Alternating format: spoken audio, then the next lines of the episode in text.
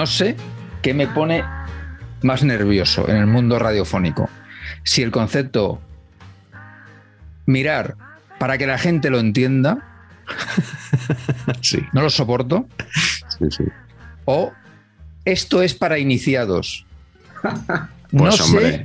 no sé cuál es peor de las dos. La primera. ¿Sí? No lo sé, porque en ambas me están diciendo que soy imbécil. Y honestamente creo que creo que no. A ver, tú no eres de los que habla siempre de la gente para referirse a los demás. Entonces, claro, a ti Claro. que te incluyan en ese la gente de, de los que no sé, la gente es que es muy guarra, la gente es que tira papeles por el suelo, la gente es que es muy mal Sí, educada. sí, sí. Eh, Es que el concepto soy superior a la gente Claro. eh, tiene mucha tela en sí mismo. Tiene mucha tela. El populacho vil, ¿no? Es un poco, yo soy aquí periodista y voy a explicar al personal todo esto, ¿no? Desde que, que en teoría, hombre, esa es la labor de un periodista, pero igual ese plano de superioridad no hay que manifestarlo. No, no es necesario. tanto. Sí, sí. en los últimos días yo he visto varias expresiones, en, en- no, en este caso no en los medios de comunicación. Una es la de las palancas. Bueno, o sea, que Hombre, es el gran, palanquismo. el gran Muy bien. eufemismo para decir eh, los préstamos, las hipotecas o como lo quieras llamar, ¿no? O sea, gente Sí, que sí. nos da dinero a cambio de otras cosas. Sí, sí. Y eh, este que te va a gustar a ti, Patch, el que, con el que recibieron a Lorenzo Brown el otro día en La Familia, No que era algo así eso. como que habían ampliado la base de captación de talento, una cosa parecida, ¿no? Sí, sí, sí, sí. No, no. Y Garbajosa, explicándolo, en, lo vi en el partidazo, maravilloso, dice, pero a ver, que hay que agradecer a este hombre que es que ha abandonado la nacionalidad nor- norteamericana para hacerse español. Eso habla de compromiso, de querer jugar con España. Digo, es que encima voy a tener que dar las gracias. Es, es que, es que, es que, bueno, es que me- o sea, el tema Lorenzo Brown reconozco que me supera, ¿eh? o sea, me enciende mucho. Oscar, tú como persona que conoce perfectamente la comunicación política, eh, ¿cómo ves esto- estos eufemismos con los que nos venden la burra? pues lo que tú lo has dicho es vender la burra.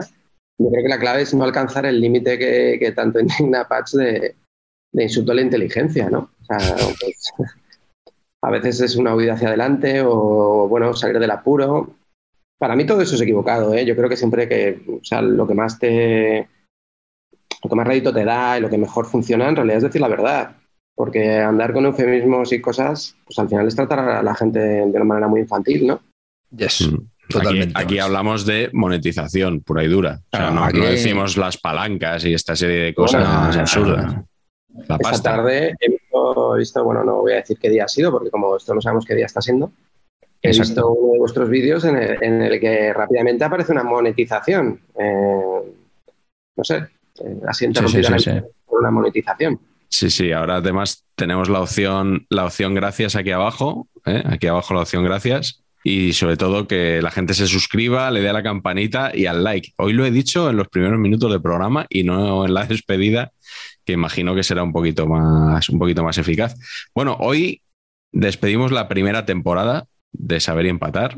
Programa Con un invitado de excepción. Sí, señor. Último, último episodio de, de la temporada. No sé cuántos de vosotros, bueno, mejor dicho, quiénes de vosotros, Carleto y Patch, habrían apostado a una primera temporada tan exitosa de saber empatar. Cero Cero. euros. Cero, ¿verdad? Sí, Sí, más o menos como lo que llevamos recaudado. Pues eso. exacto.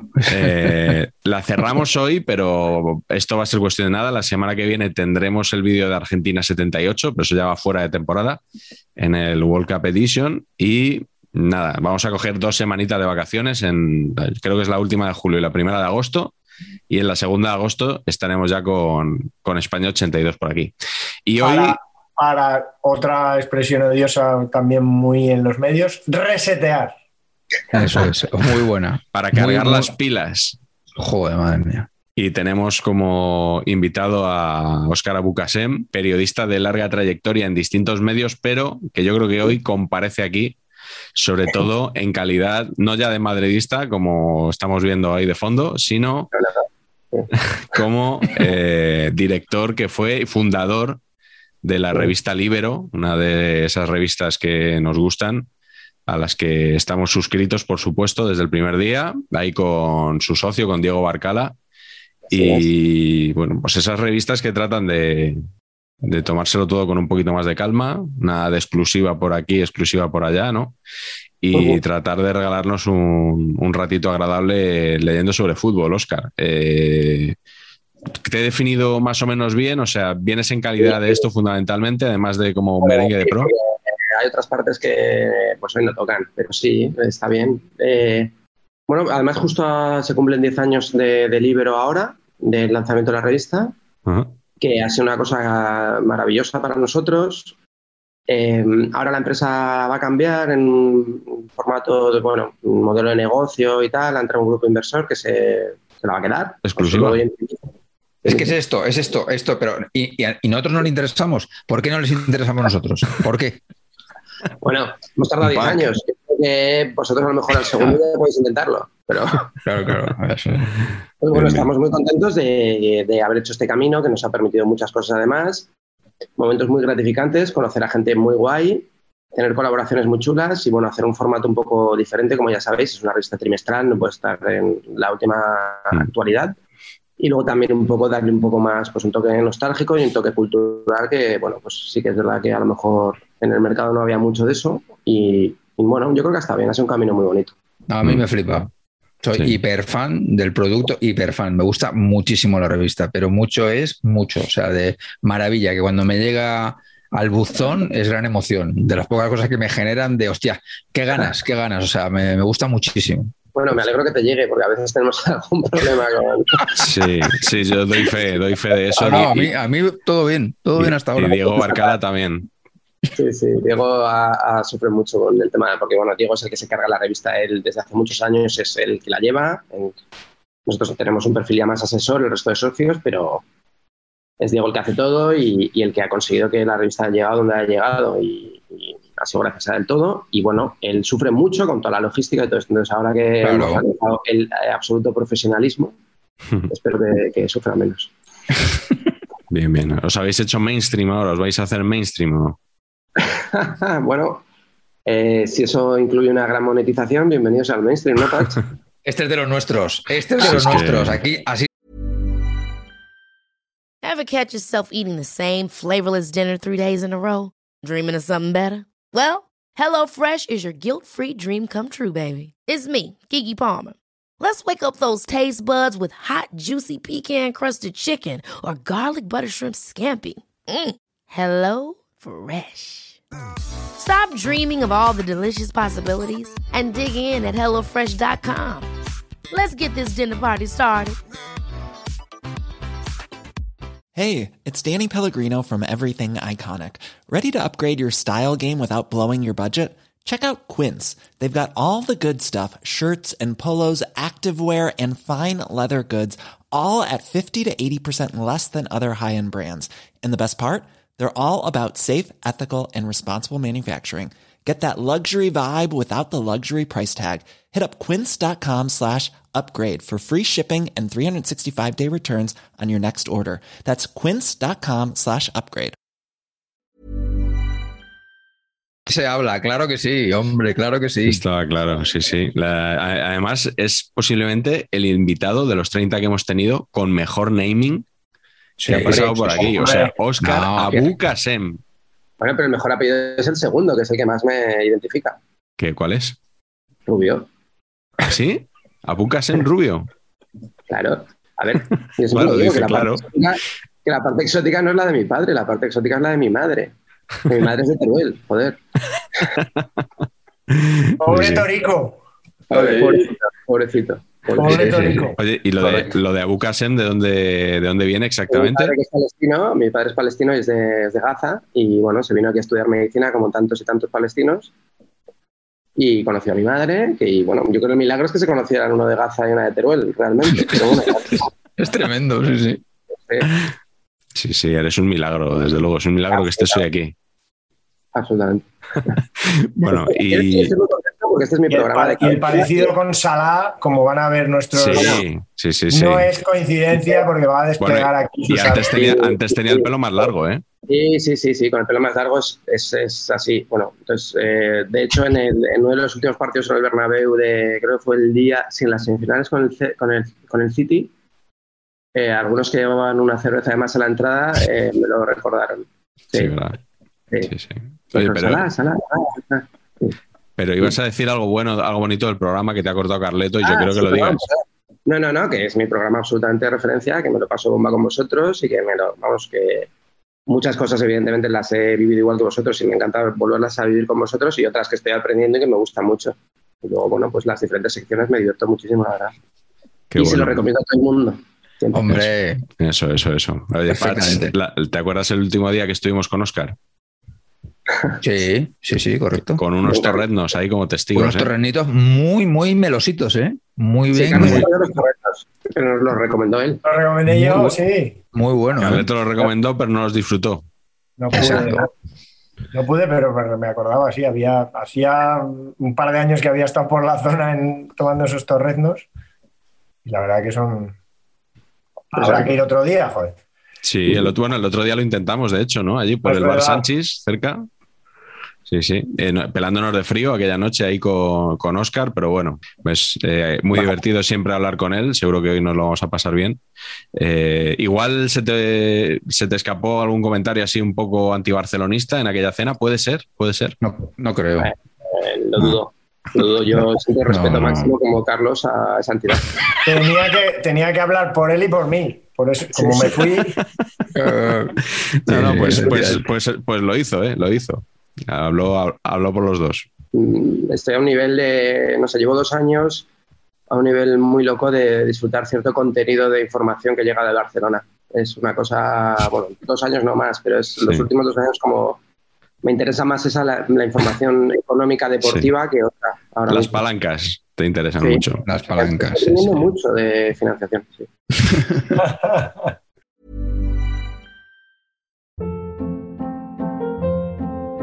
Hold up. What was that? Boring. No flavor. That was as bad as those leftovers you ate all week. Kiki Palmer here, and it's time to say hello to something fresh and guilt-free. Hello Fresh. Jazz up dinner with pecan-crusted chicken or garlic butter shrimp scampi. Now that's music to my mouth. Hello Fresh. Let's get this dinner party started. Discover all the delicious possibilities at hellofresh.com.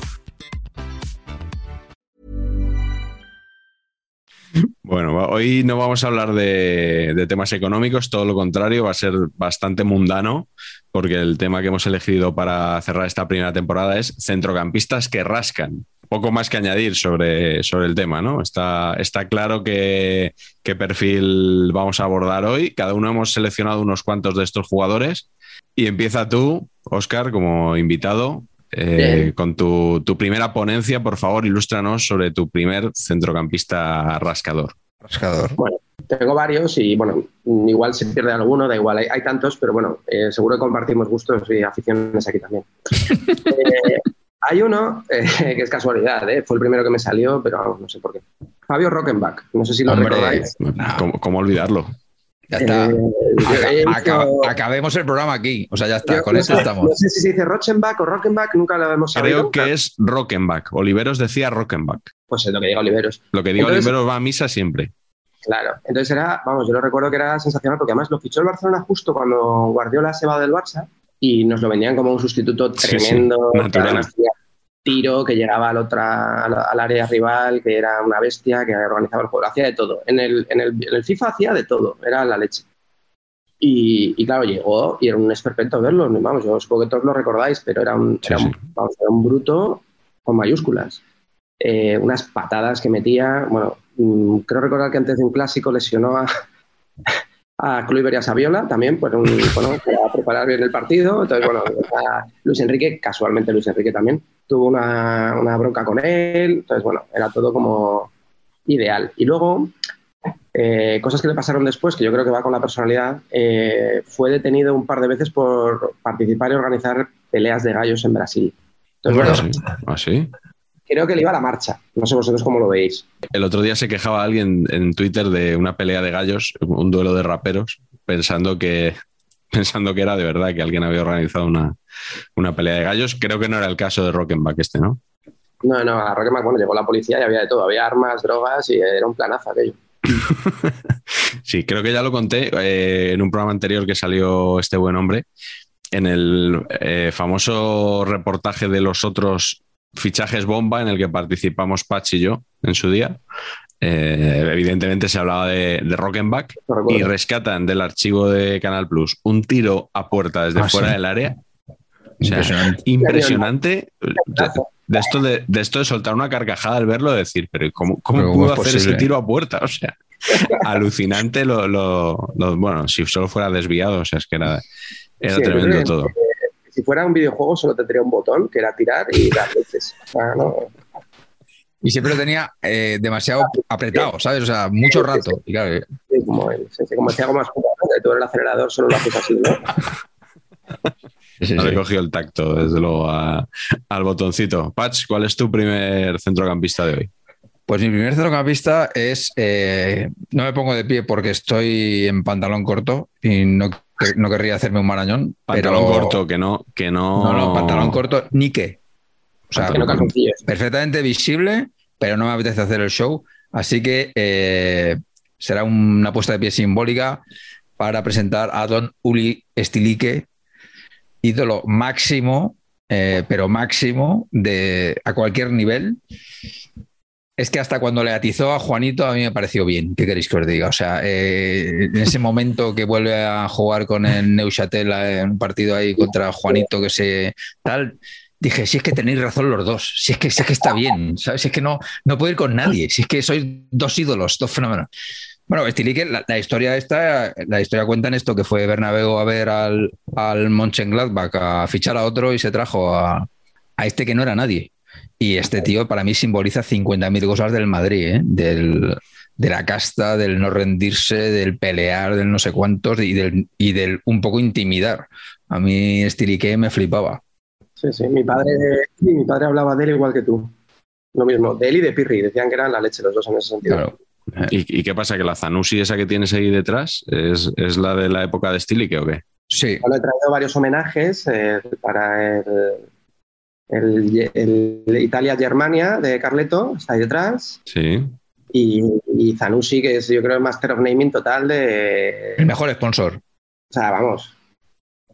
El mejor sponsor. ¿Os acordáis de aquello que se decía que las ventas de, de- habían bajado en Cataluña cuando, Zanussi empezó a, a ir? Porque al principio creo que la primera, la un poquito antes fue Teca, ¿no? En el Racing, el primer, Sí, la primera publicidad importante.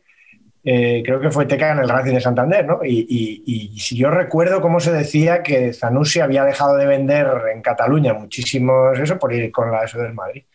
Creo que había algún entrenador que le decía a algún futbolista del Madrid cuando empezaba la temporada y llevaban la camiseta con la marca que si le pesaba la lavadora, le decían. Con la hombre. Esa es muy buena, Que ha envejecido muy bien y esa es muy buena táctica, ¿eh? Me Sí, gusta, sí, me gusta, me gusta. Eso te- suena a Alfredo Di Stéfano, ¿no? Es un comentario ¿Verdad? muy, sí, sí, sí. Yo creo que era Alfredo. Es que no quiero citar muy de no la encontrado- no, lo, no lo he encontrado en internet como patch, entonces no me atrevo a decir. No, no, Claro, aquí claro. el rigor por bandera. Ah, no, Eso por es. supuesto. Esto es así, ¿eh? Pero no me extraña lo de que Zanussi empezara a vender menos en Cataluña. O sea, Pero luego eso se ha, se ha moderado, porque ahora se dice lo de Spotify, pero ¿de verdad alguien en su sano juicio se va a quitar Spotify? Hombre, no, no. yo no tengo un amigo, yo tengo un amigo que me lo ha dicho y creo que lo decía en serio, que se iba a quitar Yo el tengo un amigo que se llama Ramón Flores, que No, me pues no es Ramón, no es Ramón, pero es otro que camión. no voy a decir el nombre, pero que del que os he hablado más de una vez. Ah, bueno, perfecto. Sí, pues sí. entonces ya sabemos quién es. Exactamente. Bueno, pues eh, Carleto, vamos con el tuyo. ¿Cuál es tu primer centrocampista? Bueno, yo voy a empezar directo porque creo que es Con- El directo con el español, quieres decir. exacto, sí, para que no Vale. lo. Pero en este caso no es por el español, es porque es el mejor amigo que ha dado el fútbol a mi padre y a mi familia. Era un fenómeno. Patch tiene el gusto también de conocerle y de haber jugado con él.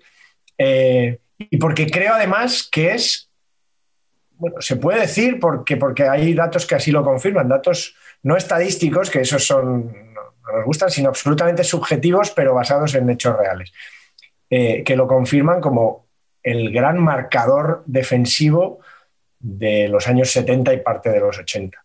Así que allá voy con Fernando Molinos Granada, Molinos futbolísticamente, futbolista del Real Zaragoza y sobre todo del Real Club Deportivo Español, donde llegó a ser eh, director general en épocas además bastante exitosas, pero al que se le conoce sobre todo, luego fue presidente del Zaragoza también, ahí tuvo menos suerte, creo que estaba Gapito detrás y eso, bueno, no, no llegó a cuajar, pero como futbolista, de verdad, para esta posición eh, y, relación calidad-precio, o sea, seguro que es el mejor de los 20 que vamos a decir. Porque este tío era, creo que fue expulsado, no sé si, voy a decir como las veces que fui a París, no sé si una o ninguna vez, eh, lo, revisaré luego, pero, pero, pero un jugador absolutamente cansino jugando, pesadísimo, un jugador capaz de, hacer de hacerte perder eh, hasta la noción del partido, de sacar de sus casillas a cualquier jugador, sin pegar grandes patadas, jamás lesionó a nadie, jamás, o sea, pero era capaz de pegarte tres pequeñas patadas en tres microsegundos. O sea, una rapidez para molestar, para estar siempre pesadísimo, una cosa espantosa. Yo he jugado también en su contra y, no solo el día, el día de Patch, que fue el día de mi boda, sino en múltiples partidos y es una cosa con cincuenta y tantos, sesenta años, sigue jugando, es una cosa increíble. ¿Y sigue, repartiendo? Y sigue, sí, pero no es que reparta, es una manera de, estar encima en la que no te has dado cuenta y te ha quitado el balón, pero te ha dejado, una, te ha dejado el recao. Pero no, no ha sido una falta ostentosa, no es una patada de destiempo, no, no, siempre con el balón por en medio una capacidad tremenda. Entonces, es conocido porque en su, en su época eh, secó eh, consecutivamente a Pelé en un, cuando los trofeos tenían mérito, en un trofeo Carranza, secó a Pelé contra el Santos, que el español ganó 2-0. Mi padre metió un gol en, ese partido. Y secó después a Johan Cruyff. Johan no quería, o sea, ir a sarrear al suplicio porque le perseguía por todo el campo. El español básicamente perdía a un hombre una cosa muy antediluviana que, igual habría que recuperar. Perdía básicamente a un hombre dedicado a marcar al bueno del equipo contrario. Pues este era Molinos, jugaba medio, mediocampista, pero vamos, básicamente el balón no lo tocaba mucho. Eso que dicen ahora, no, al final el balón pasa dos o tres minutos por, por cada jugador, pues por Fernando Molinos probablemente pasaba mucho menos. Pero secó a Cruyff en, en bastantes partidos de sus años en el, en el Barça y luego a Maradona, en los dos años que estuvo, también le hizo unos marcajes impresionantes. Y ya os digo, nada de, nada de, dar miedo. O sea, no, era un hombre que daba miedo, era un hombre que daba pereza jugar contra él. Pero un fenómeno. Lo además, el tipo. Además, es como estos hombres así un poco duros que no casa con su imagen después privada, porque estudió Derecho, es una persona sumamente agradable, sumamente encantador, vamos, dos, dos hijas estupendas. Así que, bueno, larga vida a Fernando Molinos, amigo de mi familia y espléndido jugador. Y sobre todo Pelecero Marañón 1 en aquel partido, ¿no? Efectivamente. Así fue. Sí, sí. Bueno, yo quiero reivindicar un poquito a Carlos Enrique Casemiro. Me parece un futbolista que rasca eh, pero un poco en, la línea de lo que dice Carleto, o sea, yo estoy convencido de que a Casemiro le tendrían que haber expulsado, pues no sé cuántas veces más, creo que le han expulsado dos veces, una cosa así. Igual le tenían que haber expulsado siete, ocho. Poco rigor veo aquí. No veo...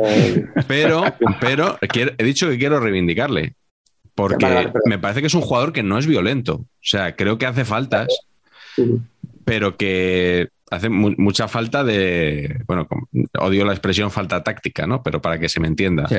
Eh, creo que hace las faltas cuando hay que hacerlas. Y es de estos jugadores que dice, joder, a mí me gusta tener a esto siempre en mi equipo. Luego diré un ejemplo de lo contrario, del, centrocampista que rasca al que yo no quiero en mi equipo. Pero este es de los que sí. Y, bueno, simplemente por recordar el día que debutó Casemiro eh, como titular en el Real Madrid contra el Betis, un partido en el Bernabéu que lo puso Mourinho ya hacia final de temporada.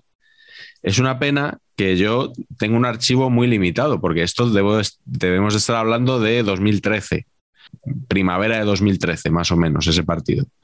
Me encantaría recuperar las cosas que se dijeron en nuestros queridos medios deportivos sobre el debut de este chico brasileño, así mofletudo, que es- tenía un nombre como bastante risible, ¿no? Que le llamaban, decía Cristóbal Soria, lo de Casimiro y tal.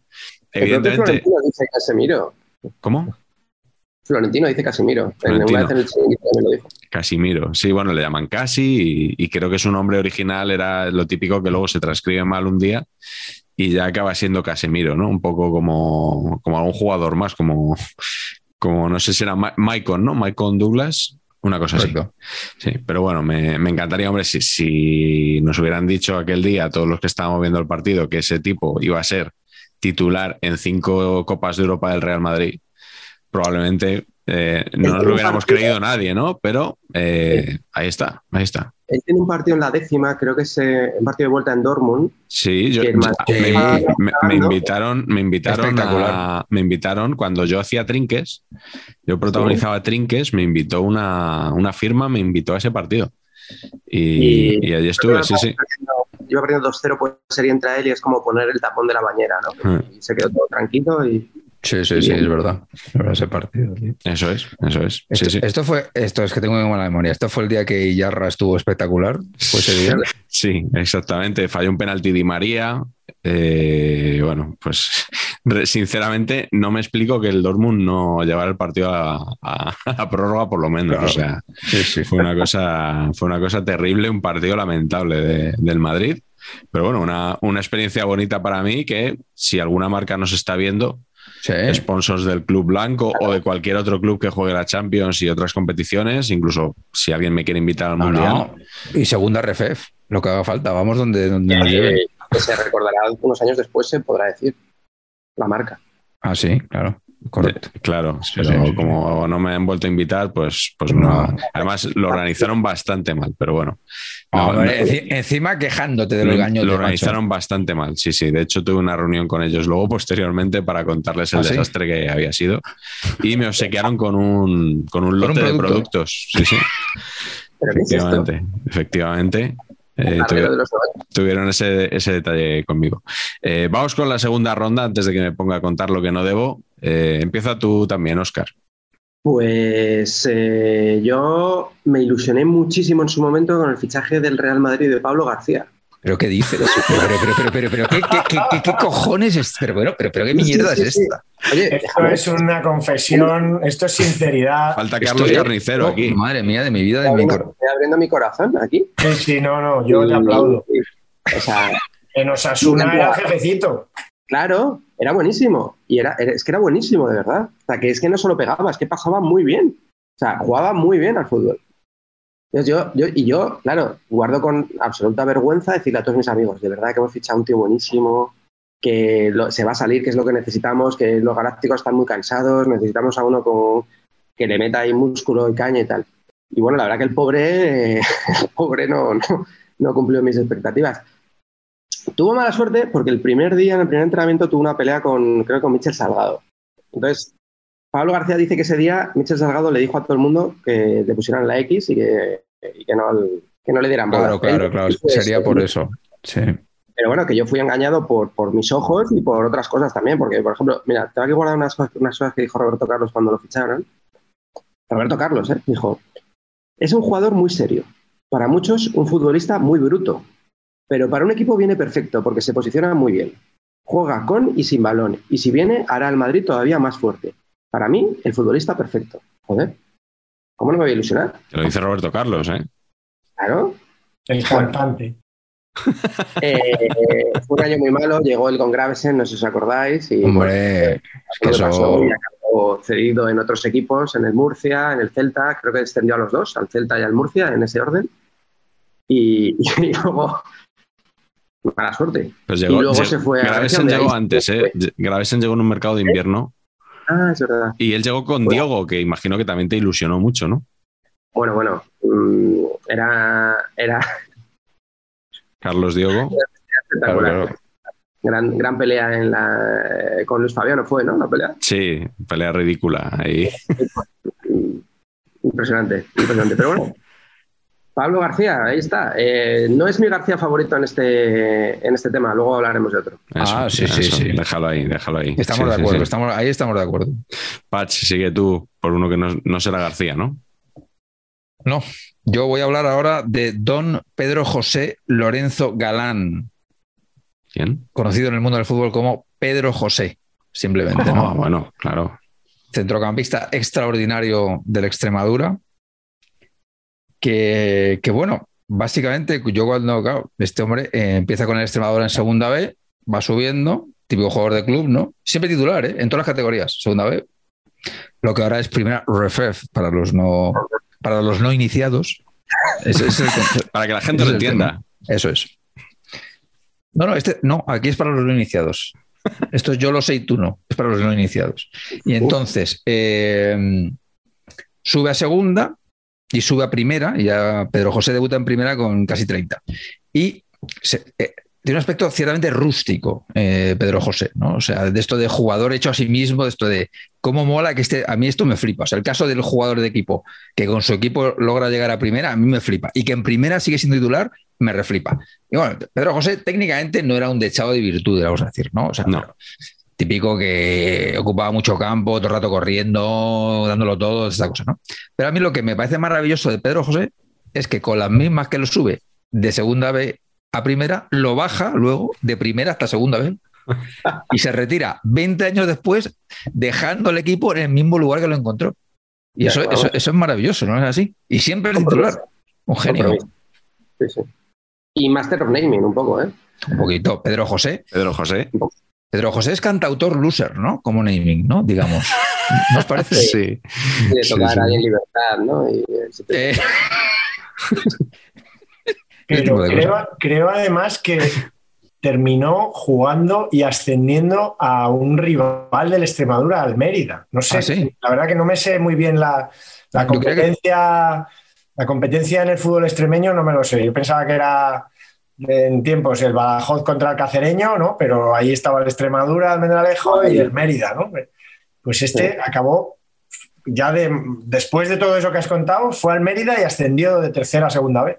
Ese es Sí. One Community Man. O, o fue campeón, igual no ascendió, pero fue campeón. fue campeón. Qué bueno. Igual no sé, en el playoff igual luego no subieron, pero Maravilloso. sí, un crack, ¿no? O sea, crack que total. en Extremadura no creo que haya otro, ¿no? Con tantos ascensos. de- de- que haya estado siempre ahí, además. Bueno, te tengo que decir que, que- que hacía un doble pivote de lo más técnico con Ito, otro, otro, Vale. otro virguero, ¿sabes? Pero Eh, internacional, es ¿eh? españolista. Internacional. Una, Una vez. vez. A ver, One Cup Wonder. Correcto. Sí, sí.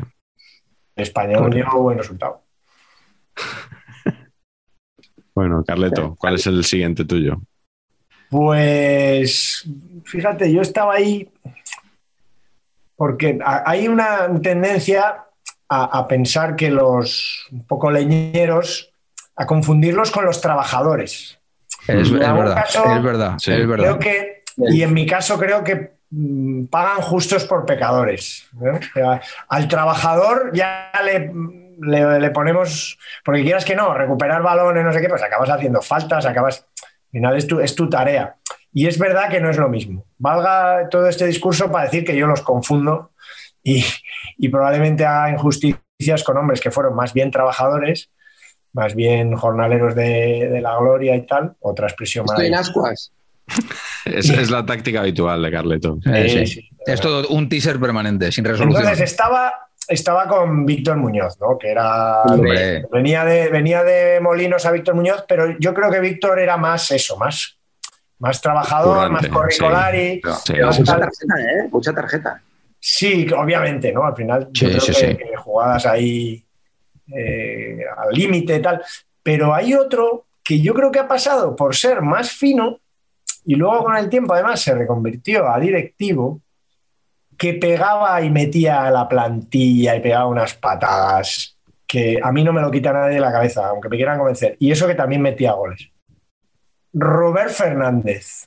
Roberto. Roberto. Ese ojito con él. Porque encima, un poco cara de, de malo, de peli de gángster. Un poco así Sí, la un nariz. poco ¿no? Un poco- sí, un poco cicatriz, un poco así. A mí era un, era un futbolista y jugó mucho tiempo en la selección también, o sea, que, que no me desagradaba como futbolista, pero bueno, en los partidos con el español, en los partidos con el Madrid, la verdad que, que era un tío duro de meter ahí abajo. Siempre le tengo esa, esa sensación. Que ahora cuando se habla a veces de, de que, por ejemplo, Sergio Busquets, que si pega patadas, que siempre deja... Sergio Busquets es un angelito de la, de la calidad comparado con, con, por ejemplo, con Roberto, que era bastante juego de, ¿cómo decirlo?, de tuberías, o sea, por los... Subterráneo. Los- Sí, las sí. tuberías del poder, sí, las tuberías del campo, subterráneo total. A mí me. Un jugador un poco desagradable, pero es verdad que luego con la selección me, me gustaba. O sea, que, que le admiro su valor, porque encima tenía gol, box to box, pero que era muchas veces el encargado de hacer faltas en su Barça. También al final le toca al. al- son tan buenos normalmente que al que es un poquito menos bueno le toca esa tarea también. Eh, yo creo que a él le tocó bastantes años. ¿no? Luego, es verdad que jugó un de- Cuando llegó al Barça parecía un fichaje de un jugador joven y llevaba años, un porrón de años jugando en el, en el Valencia. Luego jugó otra vez en el Valencia. Mm. Y yo creo que él es de. No sé si es de. Es, es castellonense. Me suena castellonense, sí. Sí. Incluso jugó en el Me suena. Bechi o Bechi. Bueno, se pues cambió ahí el nombre, ¿no? Porque un momento era Robert y luego Era- Roberto. al sí, revés, Era sí, ¿no? Roberto eso- al principio. Al Yo creo que ahí le Roberto. pilló la normalización de- democrática, ¿no? En idiomas Y- autonómicos. Y debutó muy joven, o sea, con 18 años era titular del Castellón. El Castellón, eso. Muy joven. Mi recuerdo. Pues yo recuerdo que mi, primer, mi primera final o partido, ¿Es el de Eh, Copa del Rey, vas a decir? sí, la final de la Copa del Rey, de, el, el- título que salvó a Cruyff, Sí. Eh, está yo, estuve, yo en Valencia en ese partido. Fue un primer viaje que yo hice, porque no, a, a Leverkusen no pude ir. Y sí que fui a, a- a Valencia a ver esa final que palmó el Madrid porque iba sobrado, había ganado la liga, iban de sobradísimos. La quinta, cuando se ponía sobrada Patch, se ponían insoportables. Es verdad, es verdad. Y, y ese partido lo ganó el Barça, que estaba fatal, que iban a echar a Johan y tal, y ahí le aguantaron. Podríamos haberlo- Carlos, podríamos haberlos matado en la cuna, ¿eh? Sí, sí, sí, sí. Totalmente. brutal. Y ahí Roberto hizo un partidazo, me acuerdo. Y luego fue titular en el Mundial ese mismo año, en el 90, en, ¿no? 90, en Italia 90. Eh, Era titular para, para Luis Suárez eh, en aquella selección, co- como Villarroya, por ejemplo. No, o Rafa Paz. Pero bueno, O, Rafa Paz. o el. Vicio. o Manolo Jiménez. Rafa Paz. El Vicio, Manolo Jiménez, Manolo Jiménez. Y Vicio, Vicio Gorriz, eso es. 599. 599 partidos, como dice Ah, es verdad. el gran Ander Izaguirre, como recuerda. Siempre será un futbolista 599 y no 600. Y A, Manolo Jiménez, ¿le habéis visto alguna vez sonreír? Pues ahora que lo dices, No, es verdad que no, la vida, señor. No sé.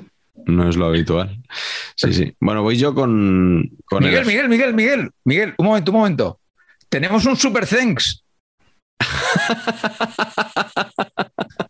Un momento, aguanta, aguanta, una jaca, aguanta, aguanta un momento. ¿De verdad? Aguanta, aguanta. Aguanta.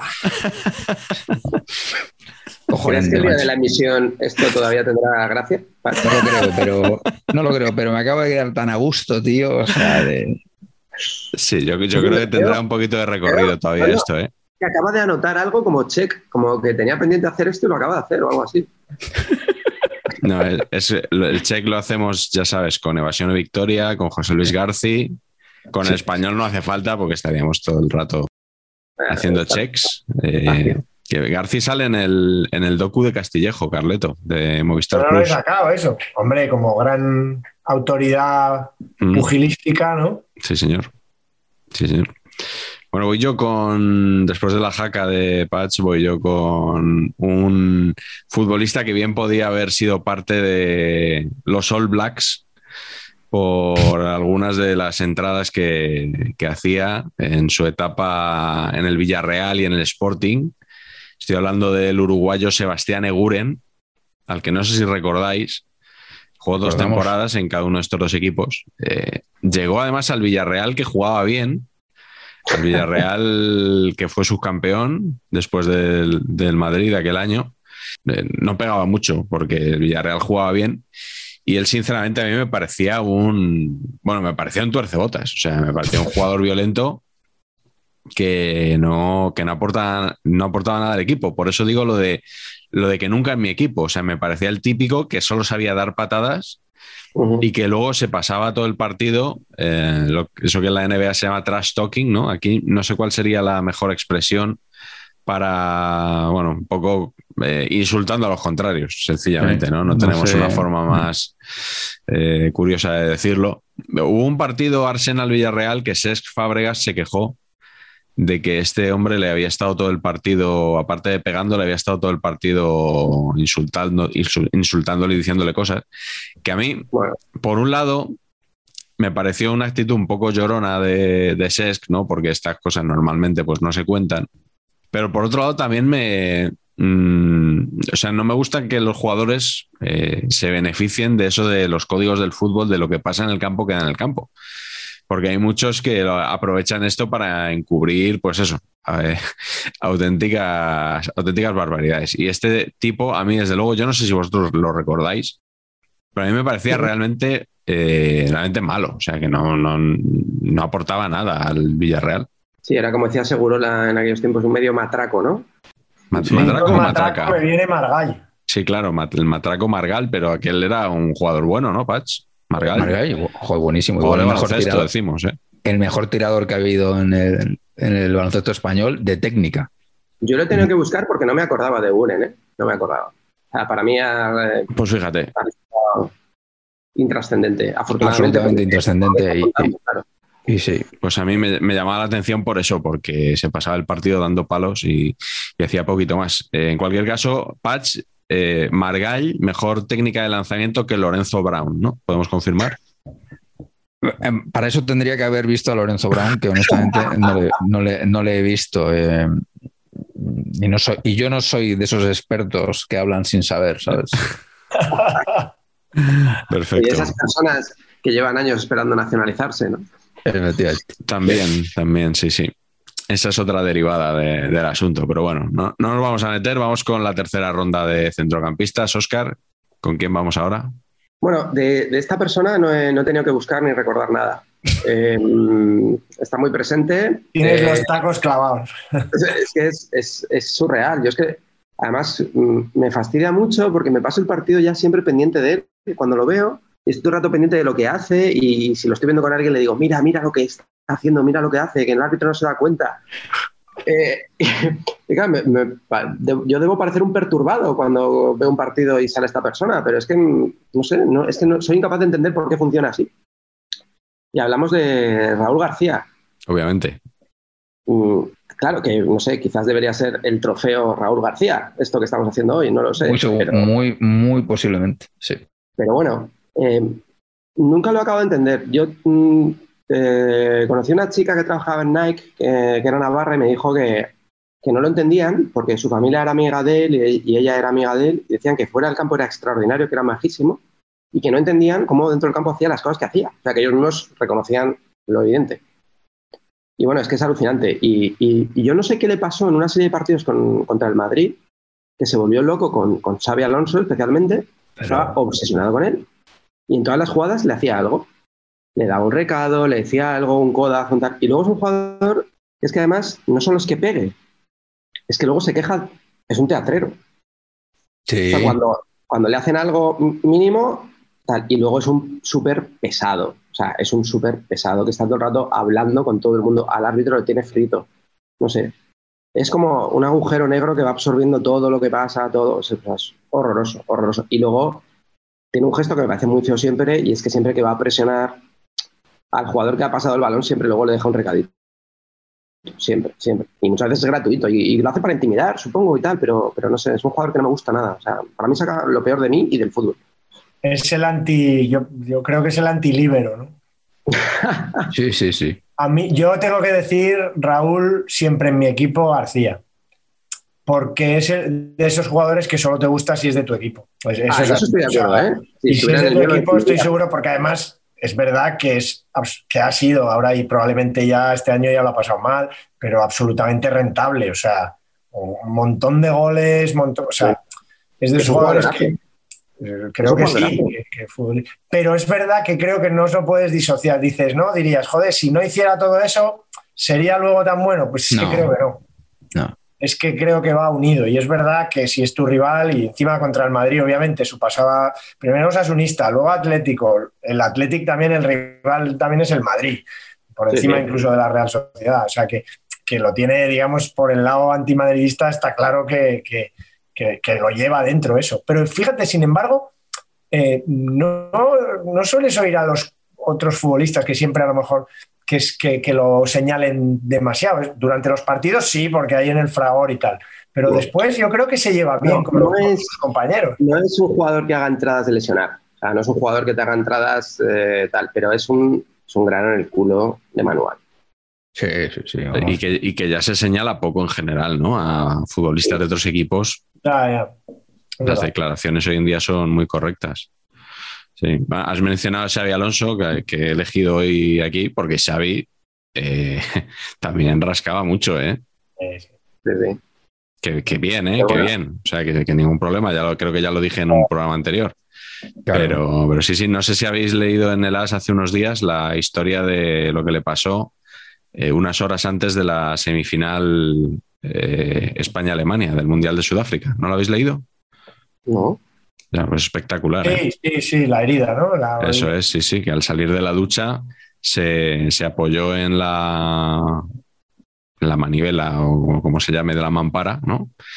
Y que, que la mampara se, se rompió, o sea que se hizo añicos y se le clavó en la rodilla un, un cristal Cañizares.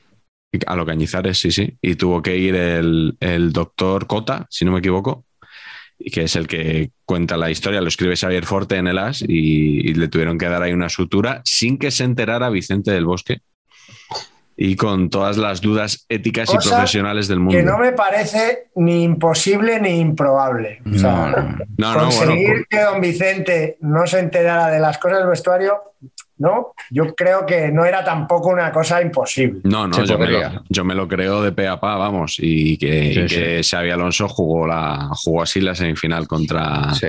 Alemania casi completa, de hecho, salió al final Marchena unos minutillos en su lugar y bueno, jugó bien, o sea, uno de los partidos de su vida y que, que hizo todo lo posible porque nadie se enterara y poder jugar con normalidad. Joder, es que has comentado Marchena, otro que Sí, bueno, pero jugaba, bueno, más, es jugaba más de central a lo mejor, pero de medio centro también jugó mucho. alguna vez, sí, sí. Bueno, y de hecho Raúl García, otra cosa que te iba a decir, Óscar, eh, eh, al principio de su carrera era muy centrocampista y luego fue adelantando su posición en el Sí. campo. Muchas veces se le podía considerar más delantero que Sí, centrocampista, de segundo hecho, ¿no? Sí, sí, sí, sobre todo en su parte final, pero bueno, yo creo que sus, sus tiempos más Sí. recordados van a ser por, Sí, se acepta, se por sus acepta. duelos con el Madrid, ¿no? De todo esto de la décima y todos los partidos después y todo eso. Mm. Patch, eh, vamos contigo. ¿Cuál es el siguiente jugador? Pues vamos a tirar un genérico también aquí, pero yo creo que eh, es que si no hablamos de esto aquí, ¿por dónde vamos a hablar? Que es Roy King. ¿No? Sensacional. Sí, sí, hombre, vamos. No, No, no, es que- por favor. bien. o sea, Bien. No, no es que no hay que justificarlo, o sea, está todo dicho. Roy King, Roy King, el Raúl García de la Premier, podríamos decir, ¿no? Sería un poquito esto, ¿no? Bueno, el calificativo. Yo creo que es un paso más por lo de la lesión mítica esta, ¿no? Al padre Sí, de Haaland y todo sí, eso, sí, pero, pero sí, No, hombre, hostia, yo creo que este es un profesional de, de- de- de hacer daño. sí, sí. Sí, sí, la del padre de Haaland es, es muy tremenda. Es muy tremenda, pero tiene muchísimas más. Eh, el, la del padre de Haaland es venganza eh, anunciada, eh, la voy a hacer, te doy, y luego voy diciendo todo el rato que no me arrepiento y que, que- y que- que se joda. O sea, es otro nivel sí. de agresión este hombre, ¿eh? Me- es un profesional de poner la lengua así. O sea, y- Correcto. o sea, sí, sí, vamos. Ya tenemos foto de Carleto para Twitter, para este Sí, episodio. sí, sí. Sí, sí, Tiene un gol-. Tiene un gol extraordinario Roy King, que es el que se mete contra en propia meta con el Madrid. Correcto. Es verdad. Hostia, no me acordaba, qué buena. Es verdad, Sí, es sí. verdad. Sí, sí. Había una estadística de que en todas las eliminatorias Real Madrid-Manchester United había un jugador que se marcaba un gol en propia meta en la Copa de Europa. Ah, sí. Sí, sí. No sé, dato. si, no sé si se mantiene porque se han jugado alguna vez más en los últimos años. Pero sí, sí, era, era curioso. Eh, Roy Keane, eh, que fue en su día el traspaso más caro de la Premier League, cuando fue, creo que era del Nottingham Forest al Manchester Del United, del Forest fue. De Brian Clough a- al United. Uf, no me acuerdo de eso, sí. Fue el Forest. Empezó en el Forest, sí. Yo Esto creo no que lo sí. tengo ahí. Bueno, eso es fácil de comprobar, pero vamos, en cualquier caso, sí. llama la atención que sea un fino estilista, ¿no? Como, como Roy Keane, el, el jugador que batió récords en su época. Claro, claro, claro. Sí, sí. Alucinante. Pero a mí una cosa que tenía King eh, y una cosa que tiene ahora King que me parece consistente es que este no es Raúl García. ¡Ay, qué majo es fuera! No, no. No, no, no, no. No, no, no, este es igual de hijo de puta fuera ¿no? que dentro. O sea, eh, no se puede separar al autor de la obra aquí. claro, claro, yo creo que aquí estamos en el personaje. No hay personaje, esto es lo que hay, ¿no? Eh, ostras, eh. Pero me mola porque, por ejemplo, cuando tiene que atizar al, al United, le atiza. O sea, ¿sabes? O sea, dice auténticas barbaridades del- de, de su club. Y, y tan campante, que eso, eso cuesta mucho, ¿no? Que un, que un futbolista hable mal de su equipo así consistentemente. Sí. Pero ahora que es Pundit o Sí, entrenador. Pu- Pundit, yo creo que es Pundit, ¿no? No, no. Ha sido entrenador, pero ahora en este momento no te sé decir. Igual le vemos en el 10 de Downing Street eh, como a Sam Allardyce, ¿no? Hace unos días. Es que buena esa, ¿eh? ¿Os ha gustado? Buenísimo. Sí, sí, pero ¿qué, qué hacía Big Sam ahí? O sea, ¿pasaba por ahí Muchísimo. o...? Muchísimo. Ah, qué maravilla. Óscar, ¿te imaginas ahí en la Moncloa algún futbolista que pasara por ahí por la puerta? A un entrenador. Eh, bueno, eh, no, la verdad que no. Ha venido alguno de baloncesto y tal, pero no ahora no, no, no, no, no mola mucho el fútbol ahora. ¿No? Es más de baloncesto ahora. Claro. Ah, bueno, por las aficiones del Presi. Le pega a Ángel Vilda, a Vilda, ¿no? Al seleccionador. A Jorge Vilda. Jorge Bueno. Vilda. ¿no? ¿Por qué? Bueno, por, la, porque por la paridad. está más de moda, es más políticamente correcto el fútbol femenino. Carleto, te toca a ti, ¿no? Me toca, voy a tirar un poco el, el- el hilo que has dejado tú ahí con, con, con Xavi y decir que simplemente yo creo que es genética también, que es que, hombre, no me imagino a su padre en los pasillos de casa haciéndole entradas a su hijo, pero sí me lo imagino no dejándole que le robara el balón de crío. Así que escojo a, a Perico Alonso, que no sé si si sabéis cuál era su nombre real, porque es algo que yo creo que no se Sí, recuerda. lo contaste en un programa. Miguel Ángel, ¿no? Miguel Ángel. Yo no lo recordaba, sí, sí. ¿De dónde viene lo de Perico? Lo de Perico yo lo he buscado y no lo encuentro. Por el español no era, ¿eh? No.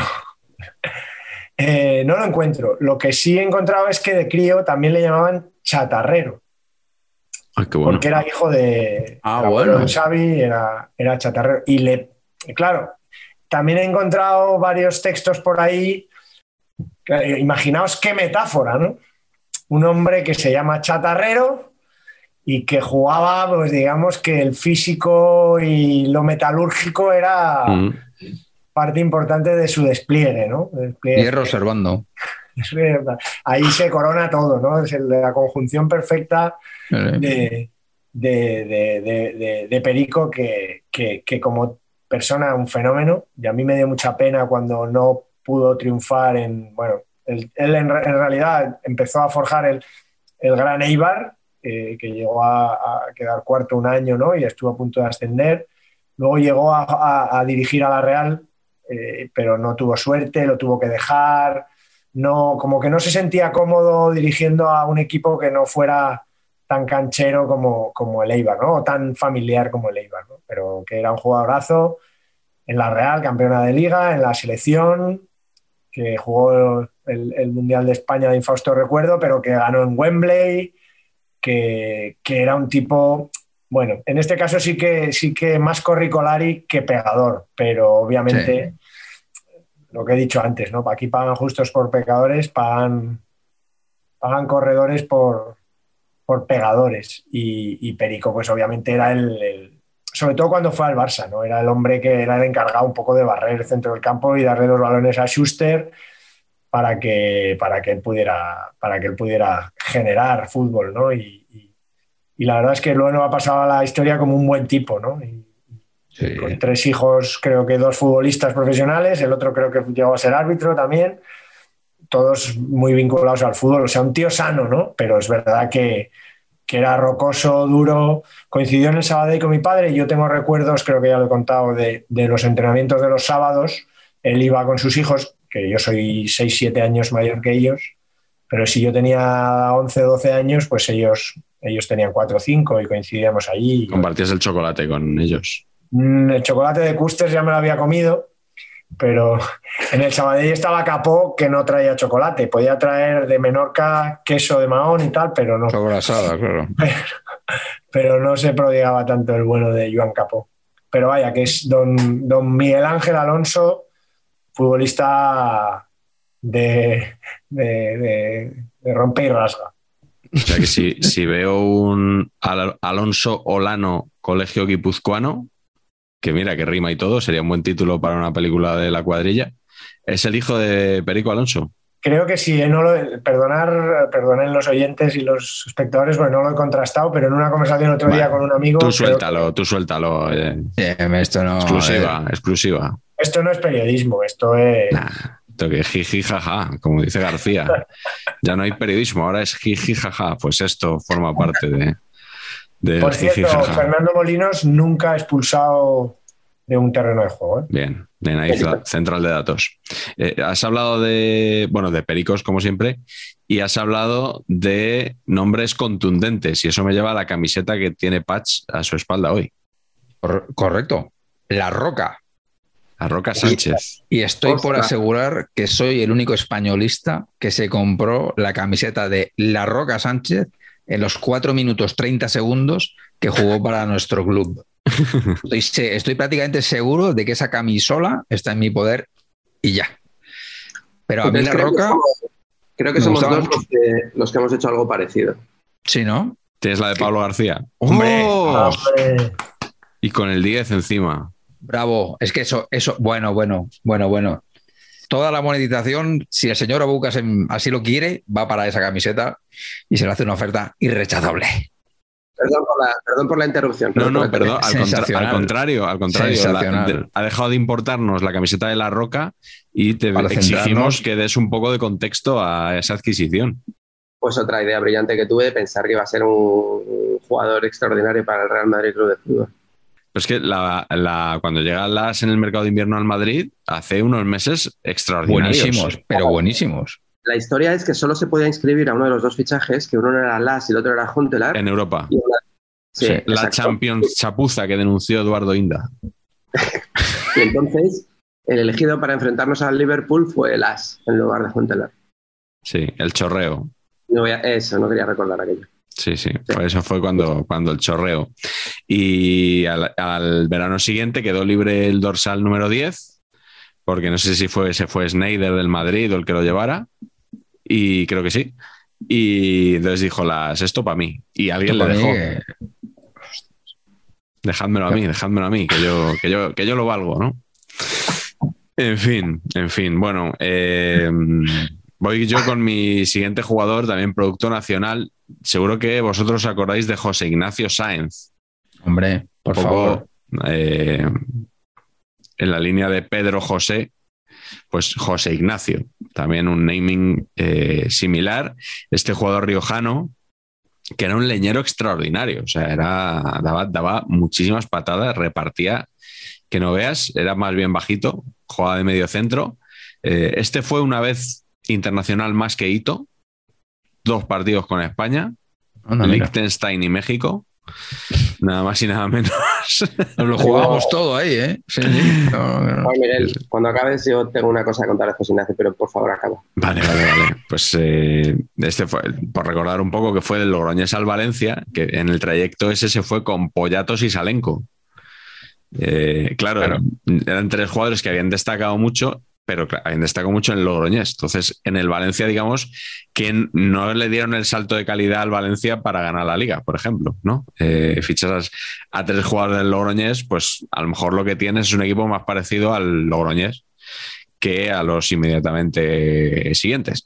Eh, y luego se fue al Zaragoza, donde gana la Copa del Rey, y luego acaba, bueno, no acaba, acaba en el Logroñés otra vez, pero va al Celta y allí fíjate que era un jugador que marcaba pocos goles, pero se convierte nada más y nada menos que en el héroe, en el héroe de una victoria del Celta en San Siro.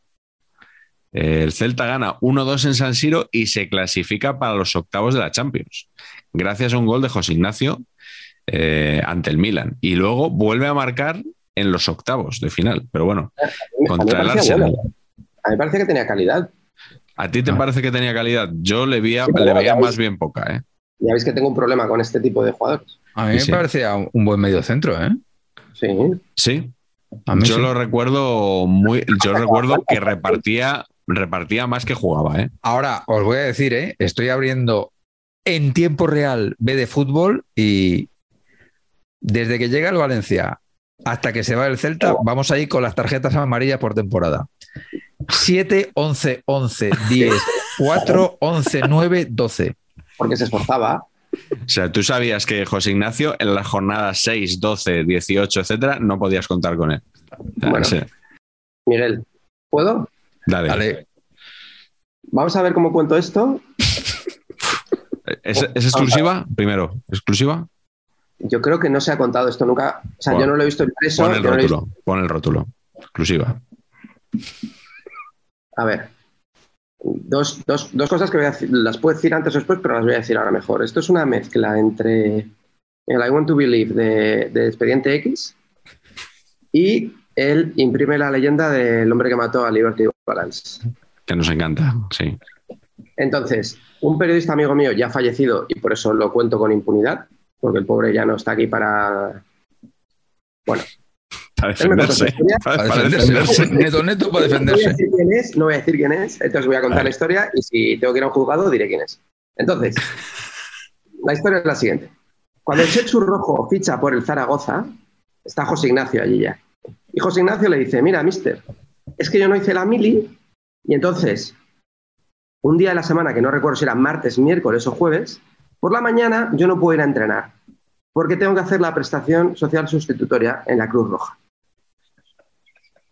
Y Chechu le dice, vale, bueno, pues ya veremos cómo lo apañamos y cómo lo arreglamos, mira si te puedes librar, tal.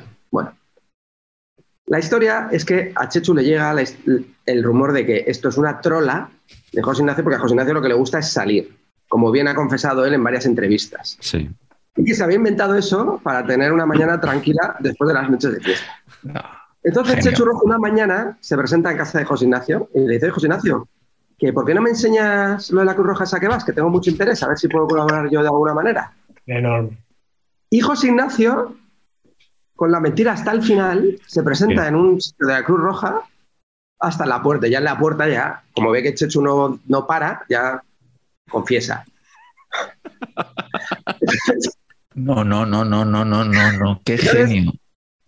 Si tú lees las entrevistas de José Ignacio ahora, te dirá que no se entendían bien, que Chechu le decía que era muy bueno, pero luego no me ponía, y un montón de historias. Yo, esta historia, me la quiero creer. Es buenísimo. Sensacional. Me la quiero sí, creer. Sí, si no Nevero, mis queridos amigos. Me descubro, ante José Ignacio y ante Chechu. No, no, no. O sea, sensacional. Si no Nevero, Eventrovato es uno de nuestros lemas ya. O sea, Print the Legend es otro, desde luego. Sí, sí, sí. Sí, sí. Hay, hay, una entrevista de José Ignacio en el periódico de Aragón donde decía, me iba a la juerga, pero puedo decir que en el campo siempre lo di todo. Y luego, ese, ese es el titular, y luego eh, dice, los jueves los llamábamos el día del homenaje y nos íbamos a cenar y a tomar unas copas. Eso te reforzaba para el domingo.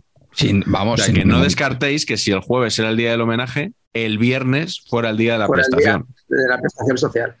Sí, sí. Sí, sí. Y Yo luego, estuve- y- y yo- luego tiene otra frase, perdón, que, que tengo que leer, que es, me regalaron un cordero en un pueblo y como no tenía dónde meterlo, me lo llevé a la ciudad deportiva.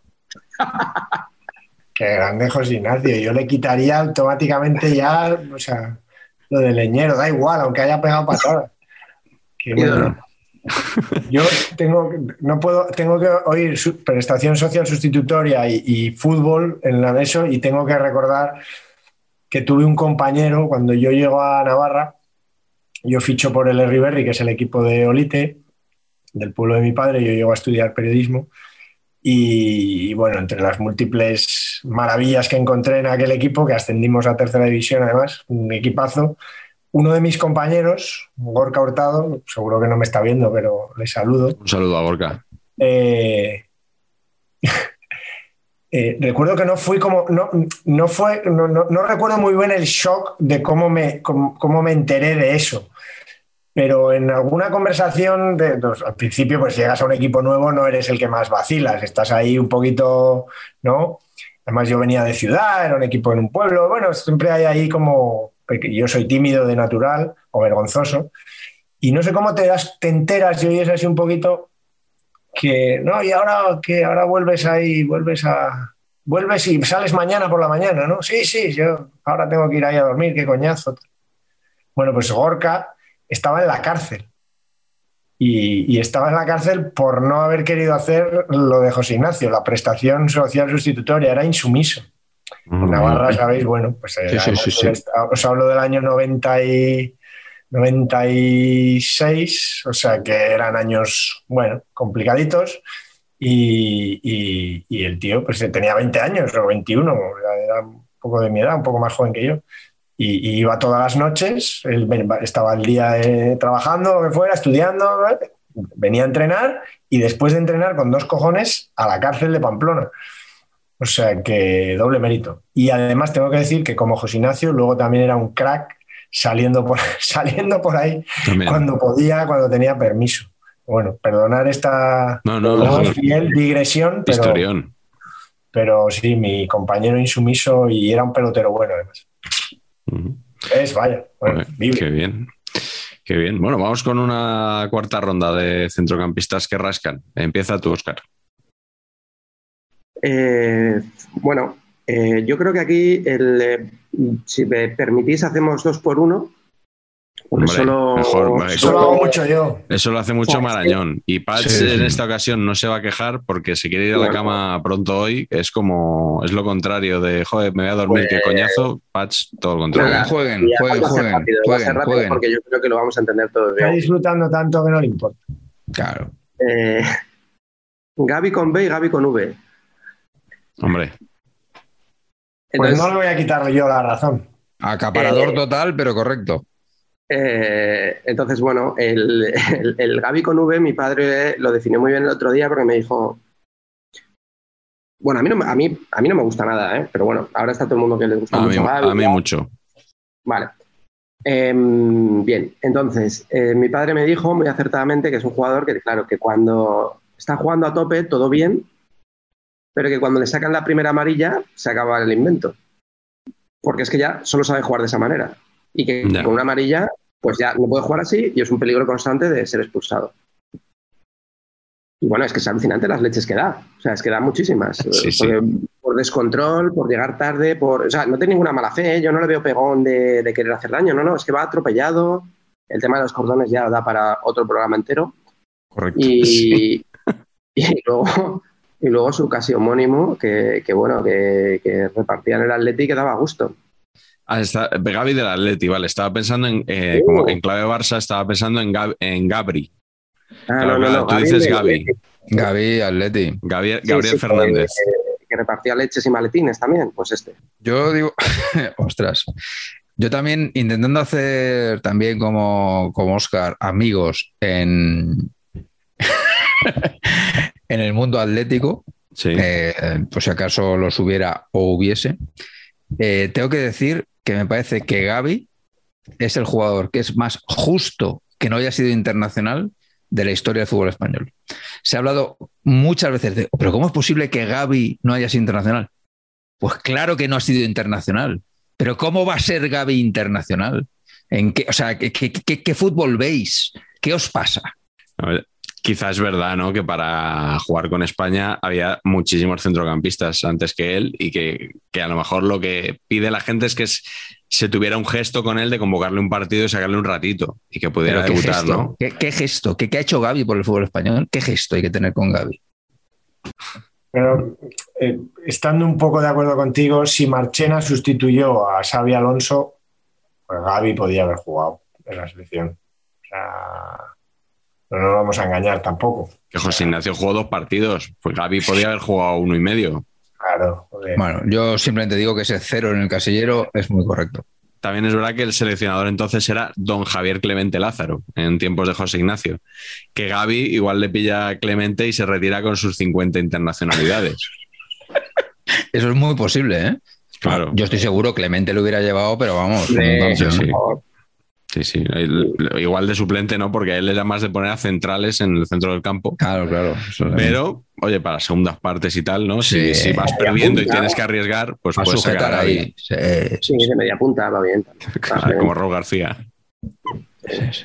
Correcto. Bueno, Patch, sigue tú.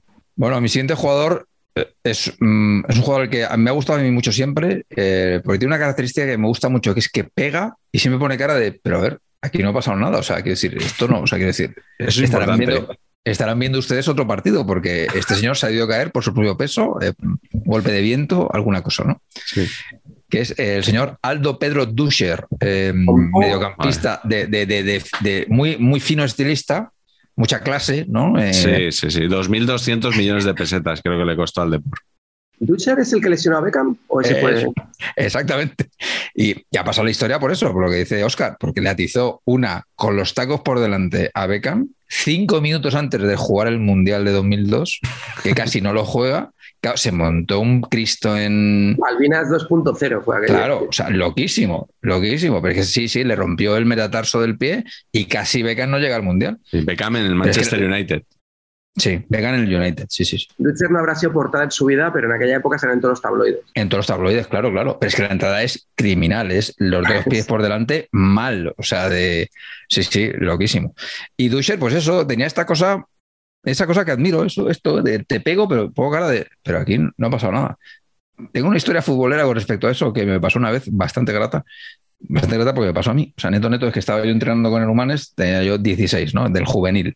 Entonces iba a entrenar con el primer equipo. Bueno, entonces un día se me ocurre hacerme el pinturero y mm, le hago un regatito un poquito mm, al central de toda la vida del equipo de Humanes que se llama Gonzalo. Y entonces Gonzalo en la siguiente le encaro y me pega una hostia.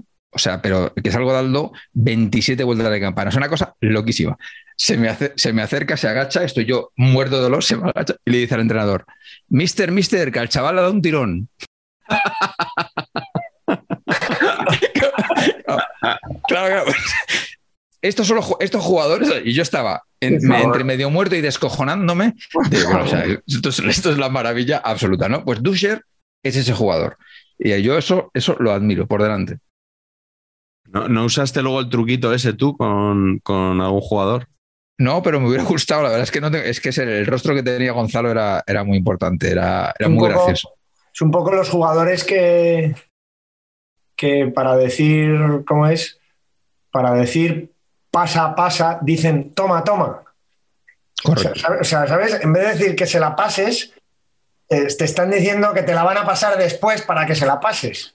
Con lo cual quedan de puta madre porque en realidad tal, porque luego cuando se la pasas ya se olvida todo, obviamente, Ah, de no ha lo pasado, que claro. se ha dicho, pero él, pero hay muchos que hacen eso, ¿eh? Mucho, sí. sí. Es de en plan, toma, que te doy la pared, ¿no? Es toma, toma, toma, pero en realidad es pasa, pasa. Es un Sí, poco sí. eso. El otro día, eh, bueno, estáis hablando del trash talking, el otro día y acusasteis de trash talking a, a Mitchell en, en la carretera de Coruña. Sí, con pizo. Eh, yo quiero, quiero salir en defensa de Mitchell y no viene al caso, Eh, pero quiero... quiero O sea, aquí quiero hemos creído, Siempre, hemos creído siempre. incluso que iba a, a llevar- a la Euro- a, a Conference al Getafe. quiero salir aquí en su defensa como buena persona, porque os estoy contando una anécdota de niño que, que a mí me marcó y que el- a Mitchell le voy a llevar siempre en el corazón, y es por lo siguiente. Yo tendría 8 o 10 años y, y nos enteramos que Mitchell vivía en, en- Yo vivía en Las Rozas en aquella época y que en una urbanización muy cerca de la mía vivía él. Y, y estaba alto, sí, vive no sé qué número tal. Entonces fuimos, un amigo y yo después de jugar al fútbol, fuimos a ver si estaba Mitchell para ver si nos firmaba un autógrafo. Y llamamos a la puerta de su casa y, claro, salió su mujer que debía estar hasta el moño de los niños pidiendo autógrafo. Nos dijo, no está, no está, eh, no está ahora, adiós, adiós.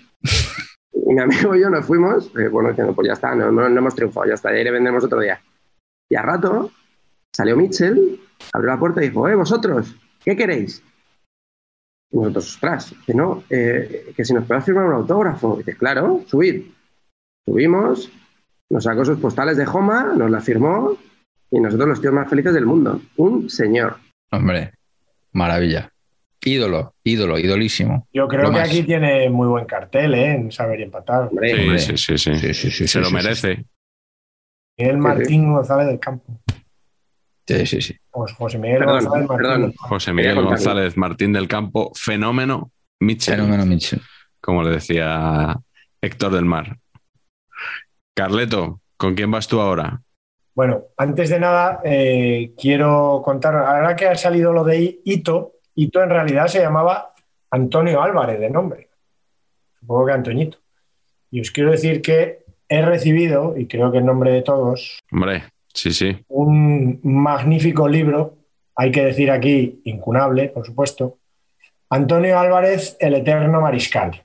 No entra, digamos, dentro de esta categoría porque Álvarez era jugaba de central o de libre, Sí. entonces se jugaba de libre, como la revista Sí. de, de Oscar, eh, pero nos ha enviado su autor, José Antonio Jiménez Benítez, que ha escrito esta biografía de un futbolista mítico de la historia del, del Sevilla, luego jugó en el Málaga, en el Granada, eh, se retiró muy tarde, más de 600 partidos, la verdad que un histórico de la liga, que seguro que aparecerá en cualquier otro saber y empatar y hablaremos de él, Mm, pero yo quería dejar aquí constancia del libro, porque además tiene, he estado hojeándolo, todavía no lo he leído del todo, pero tiene, apar- aparte de que luego fue entrenador del Sevilla y ha estado con otros grandes entrenadores, también tiene una historia musical, ¿eh? como, como cantante y como grupos de estos así flamencos y tal, o sea que, que tiene su historia, su parahistoria o su retrato literario paralelo, así que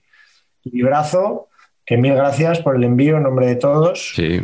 y que he estado buscando un poco por, por compensar lo de Antonio Álvarez, algún sevillista. Y yo quiero recordar, había, tú eres Chopach, te acordarás, había dos chollas.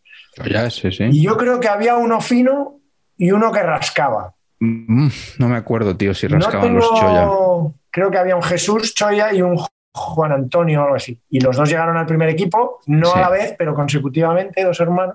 Y yo creo que uno que rascaba. Pero Pues bueno, no me he querido debe- meter. le deberían llamar el Joyas.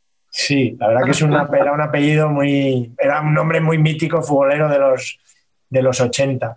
Así que no me querido meter en líos sevillistas eh, y, y- y he elegido a un Raúl García Aban la Letre, que se dice. ¿Quién? Un Raúl García antes de Raúl García, que De seguro que lo, que lo recordáis, Osasunista y Athletic Zale, Pachi Rípodas metía miedo Sí, sí, sí. reconocer que Pachi Rípodas asustaba.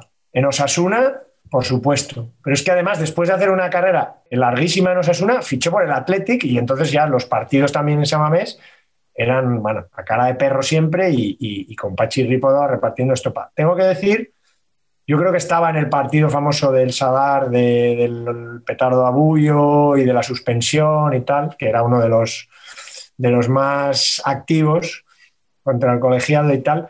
Eh, pero yo tengo que decir que a mí era un jugador que también me gustaba.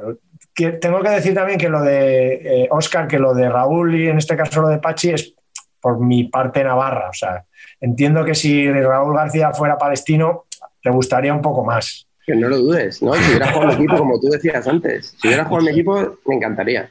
Pues Ripodas es un poco así. Y ahora Ripodas, que le, le- le he visto en algún reportaje, así hay unos chicos que están haciendo como la historia de Osasuna, que tiene mucho, mucho mérito, como están como grabando a todos los de a todos los exfutbolistas que quedan vivos de Osasuna, recordando un poco con cada uno de ellos para hacer una especie de macro documental. Es, es bonita la iniciativa. Y Ripodas es uno de los más cachondos, de los más simpáticos, recordando, recordando anécdotas. Pero tengo que reconocer que a mí me daba, me daba pánico. No sé si os acordáis de él. Daba miedo ir a jugar al Sadar en aquellos años. O sea, Sí, daba sí, miedo. sí. O sea, era no solo perder, sino si es que a lo mejor venías con algún lesionado. Y buen, y buen naming también un poco de, de- Sí. no sé si, como recuerda, remite un poco a hacer algo en rodajas, ripo, es una cosa pachi, rípodas, es un poco podar, rípodas, rodajas, un poco ya, ya viene ahí la sangre. Madre mía, madre mía. vaya película se ha montado el, el director, el director de Cinemanía, vaya película se ha montado. Cuando improviso, ¿cómo es? Cuando estudio soy malo, cuando improviso soy peor. Bueno, voy yo con el mío, que es David Albelda, o sea, stopper patrio, eh, donde los haya. Hombre que tuvo una torsión testicular defendiendo la camiseta de España y que mm, a mí me, parece un buen tertuliano en la COPE, la verdad. Sí, Cuando le oigo, También. Mejor parece- tertuliano que. mejor Puede ser, tertuliano sí. quizá que, que Puede ser. futbolista. Como futbolista era, era muy bueno en lo suyo. Era muy bueno. Lo suyo no era, no era el arte, precisamente, ¿no? Ni, ni teñirse el pelo, por ejemplo, tampoco era lo suyo. Teñirse el pelo, la verdad. Sí, de gusto dudoso eh, a la hora de teñirse el pelo. Eh, pero bueno, lo, lo voy a destacar sobre todo por aquel primer partido que vais a recordar De todos Zidane. de la Liga Zidane. 2001-2002. Que eso es su capilla sixtina. La Exactamente. de David aquello. Sí, sí, eh, se habló mucho porque aquel día gana el Valencia 1-0 al Real Madrid con gol de Angulo. El Valencia que nadie contaba iba a ser el campeón de liga ese, ese curso con Rafa Benítez. Eh, pero sobre todo por la estadística de faltas alucinante del Valencia. Mm, no sé si sabéis cuántas faltas hizo el Valencia aquel día. ¿En 35? 36 faltas. Joder, Oscar, tío, qué, qué bárbaro, tío. Qué, Sí, bestia, macho. Sí, sí, yo lo, he buscado porque se comentó recientemente en, en el chat de diarios de fútbol y de ellas Albelda hizo nueve faltas. Nueve Joder. faltas, o sea, una faltita cada diez minutos, que tampoco es tanto. No es que estuviera falta ¿no? cada minuto, cada minuto, o sea, cada diez minutitos una falta. No es Muy nada. Ya está, ¿no? Que este año se ha hablado mucho de la bordaleta y le contaban las Pero- faltas al Valencia y tal. Miguel, te acordarás que por ese partido es cuando se empezó a dudar en la prensa de Zidane, porque Claro, los inicios de Zidane fueron complicados, ¿no? Porque tanto. Sí, sí, le dieron muchos palos. Se decía que para qué lo había fichado en Madrid, que no tenía cabida en el equipo. Y bueno, Del Bosque es verdad que tardó un poquito en encontrarle acomodo en el dibujo del Madrid, pero eh, un poco como hablábamos el otro día con los italianos, ¿no? Con la estafeta.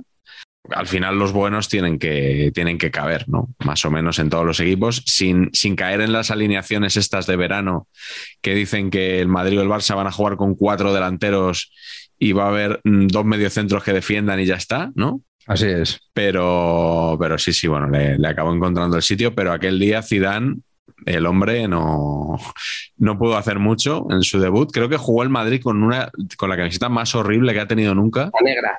La negra con mangas blancas. Sí. Sí, esa era regulera, sí. Creo que jugó así, la, la imagen que tengo es de que jugó en Mestalla con, con esa camiseta. Pero bueno, eh, Albelda, que eh, como tertuliano bien, pero lo- como comentarista un poco peor, no sé si recordáis un sonido suyo que se hizo viral hace algunos años, cuando estaban jugándose el Valencia y el Sevilla el pase a la final de la Europa League. En minuto noventa y pico se clasificaba el Valencia y dijo Albelda, no he visto peligrar la eliminatoria en ningún momento. Balón al área del Valencia, gol del Sevilla y el Sevilla a la final. Es verdad. Fue un momen- momento tremendo, tremendo. Bueno, pues vamos, con, vamos a cerrar ya la, con la quinta ronda. Antes de ir a la glorieta Paqui, Oscar, ¿cuál es tu último jugador? Muy rápido y para que no se diga que no soy objetivo, voy a seleccionar al jugador del Real Madrid, que es eh, Fernando Carlos Redondo Neri. Que, Arriesgada eh, elección. Arriesgada elección. sobresaliente en muchas facetas, uno de mis jugadores favoritos mm, de toda la vida, Me too. Yes. eh, Buenísimo. y siendo buenísimo en muchísimas cosas, también pegaba mucho y pegaba Eh. muy bien. Y pegaba atacando, porque él tenía el balón y mientras tenía el balón te daba unos codazos que no había Dios que se acercara. Se protegía, como dice esto- Javi Navarro, ¿no? Era un arte. Era un arte, porque era, insisto, iba atacando pero iba agrediendo. Era maravilloso. Iba atacando en el doble sentido de la palabra, ¿no? Total. Sí, sí, pues voy a decir yo el mío que me quedaba, porque es Diego Pablo Simeone.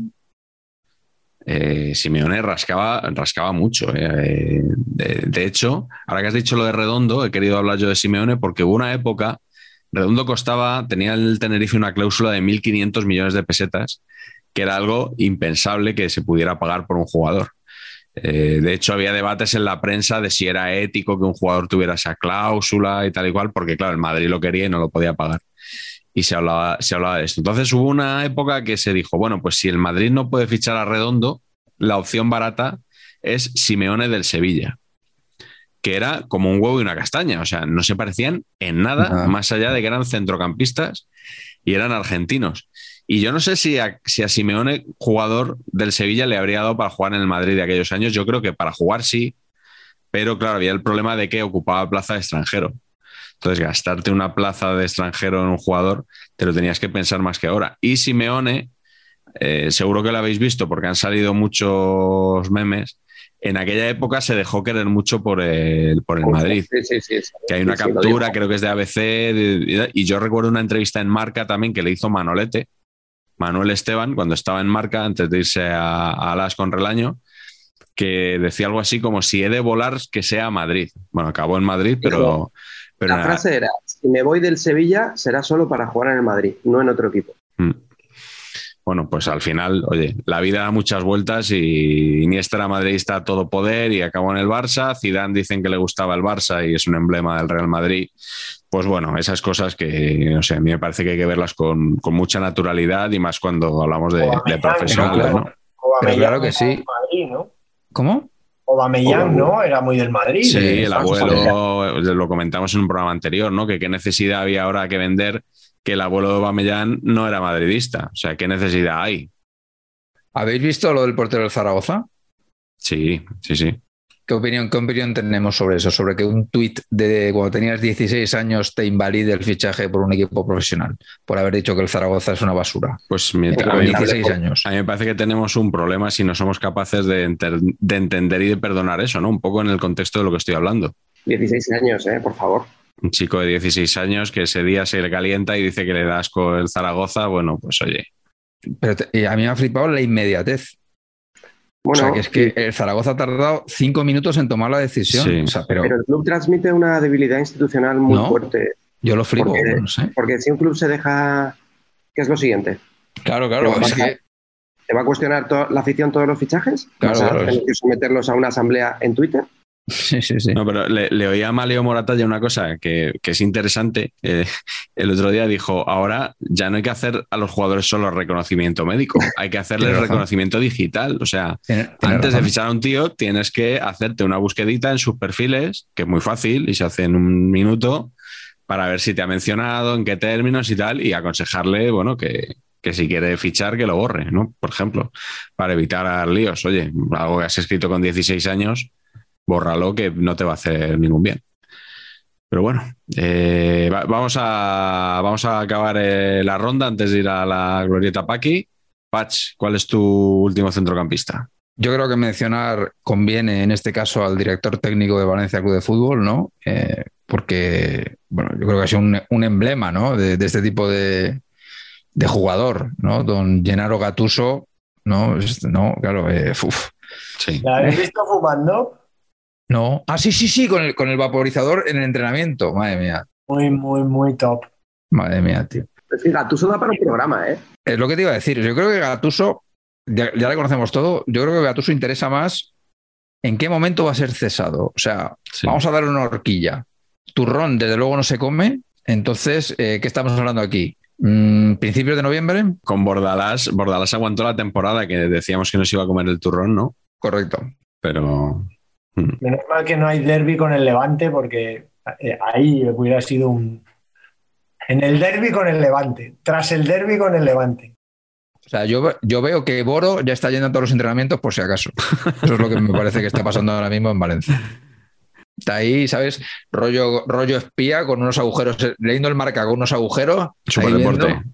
Claro. Pero de, de aquella quinta también pegaba Dilivio, ¿eh? ¿Os acordáis? Dilivio, Dilivio. no, Dilivio no, otra cosa no, pero, pero pegar pegaba, sí, sí. Está claro.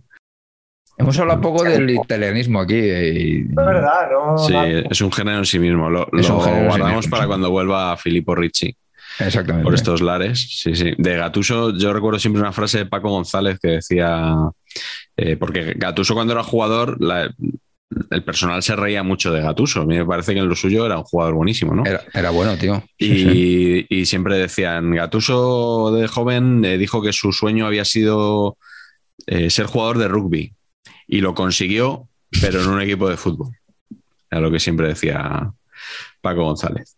Sí, sí. Yo no me he leído el libro, pero dicen que es súper divertido, ¿no? El de no se puede ser como redondo siendo cuadrado o algo así, ¿no? Es, Sí. eh, es buenísimo. ¿Está traducido al español o es de los que vamos a tener que importar para nuestro sello editorial? Ah, mira, qué buena es. Sí, sí, sí, estamos ahí ya muy fuertes en el tema editorial, ¿eh? Muy fuertes.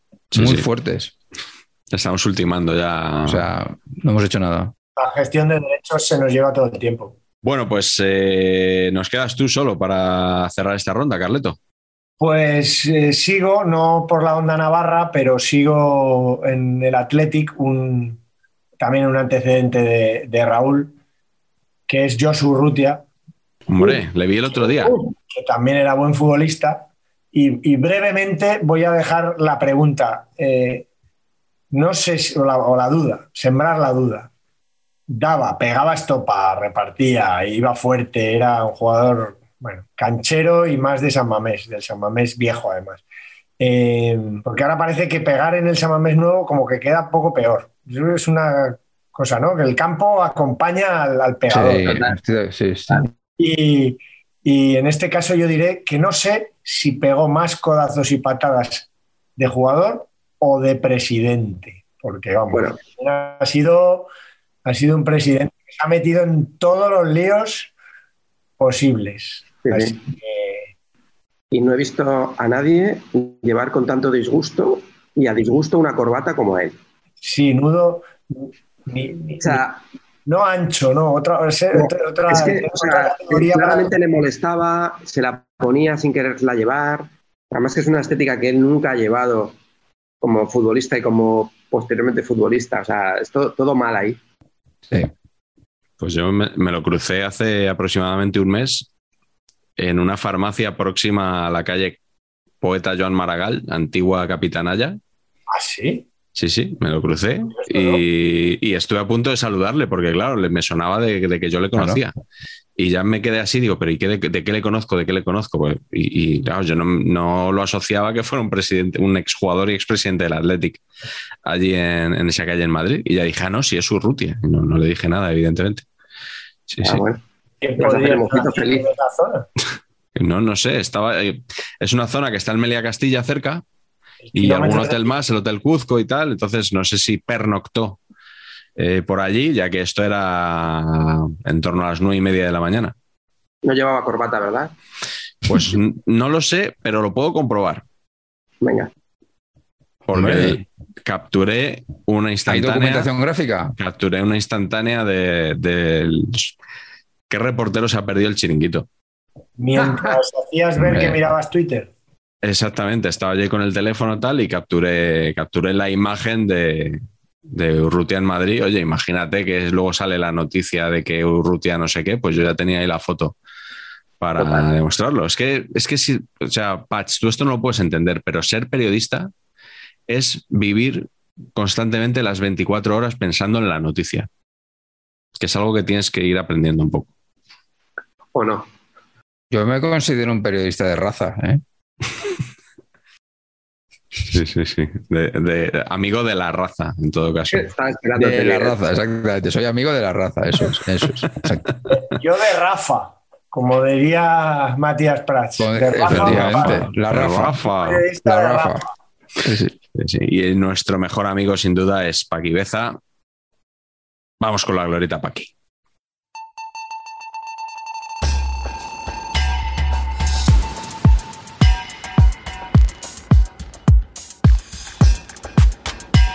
Con la última glorieta Paqui de esta primera temporada de Saber y Empatar. Hoy la pregunta que nos vamos a formular es: ¿podría este jugador transformarse en centrocampista rascador? Patch ha elaborado una lista de jugadores eh, que entiendo que no son de ese perfil, pero tenemos que dilucidar si podrían adaptarse a ese rol o no. ¿eh? Un poco lo que hablábamos antes de Marchena, ¿no? Si podría ser, pues, evidentemente sí. Eh, no sé si va a ser el caso del primer jugador que tenemos en esta lista, que no podía ser otro que Ricky Puch. O sea, rascador, rascador, Ricky Puch, eh, rajador quizás sí, pero rascador, Yo, en cambio, sí le veo intentándolo y dando patas a todo el mundo y no le hace daño a nadie. ¿Sabes? Esto de que pega, pega, pega y, y- y los otros como si no, ¿sabes? Como, pero que hay que un mosquito me ha picado, ha pasado aquí. Yo, el otro día le vi en la típica imagen de programa de deporte llegando a la ciudad deportiva, conduciendo el mismo punto terreno enorme y la imagen era impactante. Sí, pero, pero ¿qué tenéis contra los bajitos? No, No, no, yo soy nada. bajito, Tú oficialmente eres soy bajito, bajito, tú eres bajito, Oscar. Pero intento evitar situaciones en las que mi estatura me ponga ridículo. Bueno, vamos con el siguiente nombre, el Patch. Eh, Para bajar las proporciones. este jugador, diría yo que ha jugado en Claro, un eso. partido en su vida Sí, sí. Yo me quedé Como con ganas de más. Por eso como medio centro, que es Sergio Ramos. Y Yo me he quedado con ganas de más. para mí porque a mí me suspendió. parece que aquí, No, no. pues a mí me parece que aquí había jugador para jugar de 5 por delante de la defensa. Sí. A mí sí. Yo, bueno, fue en un, Ma- un Madrid-Barça, creo que fue Ancelotti, ¿no? En su primera etapa, el que se Ah, bueno, inventó pero es que esto. jugar solo ese partido, eh, hostia, no puede ser Jugó puntuado. muy bien ahí, jugó muy bien ahí los cuartos de final, el partido de vuelta contra el Atlético de Madrid en Champions, jugó súper bien. Pero de centrocampista. De 5, sí, por delante de la defensa. Sí. Sí, porque había un problema con la altura, con los balones aéreos, tenía mucho miedo el Madrid, lo puso ahí y funcionó súper bien. sí. Bueno, yo eh, te quiero recordar también que Ancelotti en partidos contra el Barça ha tenido dos grandes inventos. Sergio Ramos de medio centro organizador y Modric. Luka Modric de falso 9. Falso no, joder, esa sí que fue, madre mía. eh. 0-4. Madre mía. El día del esa sí que 0-4. fue- Eh, eso ha sido increíble. Todo, todo ha sido borrado por lo que vino luego, pero ese día Eso fue. Creo que fue Ballester el que dijo, Enrique Ballester, el que si hubiera tenido un carnet de entrenador por puntos se lo hubieran quitado el carnet ese día. Pero Es, es muy de Enrique eso. Sí, sí, sí. correcto. Colaborador de Libero, por cierto, Enrique Ballester. Es correcto. Suscríbanse. Tercer nombre de la lista, Diego Costa. El de Lagarto. ¿Cómo lo vemos? Hombre, a ver, Diego Costa y Rascador. Me- Rascador, como si me Ah, bueno, dices, vale. Sí, como si me le dices falta- portero rascador también. Le falta recorrido, ¿no? Bueno, pero lo pones ahí y pega. Le No, falta o sea, pie, recorrido. Sí. y si le cae el balón y tiene que hacer algo, Bueno, y Rochenbach, eh, eh, eh, no- pues a ver. ¿no? pues perdón, vale. Sería un poco, sería un poco ese caso, sí, sí. Era un Raúl García, no sé cómo decir. Claro, claro, si es que un poquito más para atrás. Sí, No pasa sí, nada. sí, sí, sí. Siguiente nombre, Melendo. Uh, Pues uf. Yo no, yo no le tengo tan visto como vosotros, esa es la verdad. Melendo. Es que, podría digi, digi evolucionar en Gaby, claro. Claro. no, Con o sea, V, con tiene un espejo en el que mirarse, que, que no lo he querido usar por no meter más pericos, pero bueno, eh, otro futbolista que ahora es entre- entrenador casi rascador, pues, pues, si, pues, si evolucionara por ahí sería como un Sergio González, ¿no? que era un jugador ahí en el Deport, y no es malo Sergio González, ¿eh? No, no, no, no, no, pero al final era también uno de los que de los que rascaba también, pero, pero es que yo no lo veo. El pobre Melendo creo ahora está Pero no le has dado, no le has dado pulgar para arriba. Sí, pero por, por hablar algo, vamos. Gente sin criterio. Que... No, por decir, pues eso, que se convierta ahora en Sergio González. Pues, pues lo veo harto improbable, pero bueno, si va, dicen que el Girona, el Girona igual, ese equipo, ese equipo, como sabéis, que, que Que no cuenta con tus simpatías. no comulgo, con el que no comulgo, eh, pues la verdad que a lo mejor hay ahí algún milagro, no sé. El Girona, dices. Estaba sonando por el Girona, sonaba por Almería. Sí, sí. Yo espero que el Girona, por muchos motivos, eh, descienda, no sé, cuando queden cinco o seis jornadas. Pero porque pertenece a un club estado Lo que pasa que, que- que en Bueno, su yo- posición en la que quiere jugar él debería meter 10 goles más y dar 10 asistencias más. Y no lo hace. O sea, neto, neto, hacer algo. Bueno, avanzamos en la glorieta y nos encontramos a Nacho Fernández. Hombre, Hombre, por supuesto. O sea, la posición que le pongas, No, Nacho ¿se siempre cumple. siempre cumple, claro, donde sea. ¿no? Si es que, a Delantero centro, perfectamente. Extremo Claro. derecho, perfectamente. Yo, yo desconfiaba mucho de Nacho y este año, la verdad que. No, o sea, ha sido espectacular, ¿eh? Las cosas como son. Claro, si es y, que. y- y yo lo decía siempre, ¿eh? que no me fiaba de él, que, que, pues, que le veía que a veces no se atrevía, que a veces no entraba, que se escondía, que. Bueno, pero este año ha sido, ha tenido actuaciones increíbles, realmente. Sí, ha tenido años bastante malos. Creo que la 18-19 fue bastante nefasta. Bueno, de todo el Madrid y de él también, pero, pero bueno, de vez en cuando tiene su jugador mundialista y autor de un gol en el último mundial. Sí, sí. Eso se nos olvida. Ah, eso- Y habrá que volver a comentarlo cuando lleguemos a, a Rusia 2018. Pero mientras, vamos con el siguiente futbolista que es el Chimi Ávila. Hombre, Es que yo creo que ya se ha convertido en un centrocampista rascador, ¿no? Correcto. Es que estamos a 0,3 de que pase esto, pero posicional. bueno, es que eh, ¿fue la entrada que le hizo a Iñaki Williams o a Nico? ¿A quién fue? Una entrada que eh, salía él haciendo una plancha con los dos pies volando. Sí, sí, como- criminal, la comentamos aquí en su día, sí, sí. Ah, madre mía. Muy duro, muy duro. Oye, Iñaki Williams, ganés de toda la vida, aprobamos, reprobamos, ¿esto cómo va? A mí me parece muy bien porque a diferencia de Lorenzo Brown, pues creo que hay un vínculo ahí, ¿no? De, claro, de Iñaki claro Williams sí. con Gana. El caso de Lorenzo. Brown, o sea, a mí si Lorenzo Brown llevara 10 años jugando en el caja de ronda Me parecería estupendo a mí también, ¿eh? o fuera hijo de, de Sí, vascos, sí. pues Si JC Carroll hubiera sido internacional, me hubiera Claro. parecido maravilloso. Eh, y, y este Iñaki a mí me parece estupendo que se vaya a jugar. Si aquí no le seleccionan, pues me parece estupendo que vaya a jugar un mundial con gana. Me parece Y estupendísimo. tendrá nuestra simpatía. Vamos, por lo menos la mía vamos, gana. to- si él absolutamente, vamos. Sí, sí. penúltimo jugador del programa de hoy, el Papu Gómez. Ay, Dios. Yo le veo mm, mala leche, digamos, para rascar, pero pocas ganas. Sobre todo pocas ganas. Papu Gómez, el mayor fraude fichajil de los últimos 10 años. Sí, por pare- ejemplo. pare- cuando vino del Atalanta parecía que se iba a comer el mundo, ¿no? Y a mí Ostras, me pareció muy decepcionante, ¿no? Pero nada de nada, ¿eh? Nada.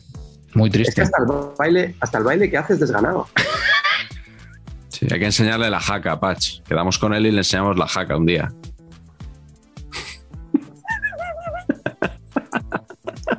Luis, Luis, espera un momento. Aguanta, aguanta, Luis. Aguanta, Los del podcast no saben lo que se pierden, ¿eh? Impresionante. Madre mía, tío. Bueno, y último jugador de la Glorieta Paqui en esta primera temporada, que es Joaquín. Es que yo creo que Joaquín Patch. es uno de los jugadores a los que más se le nota cuando pega. Y pensar en él, siempre que hace una falta o así, es que es estrepitosa.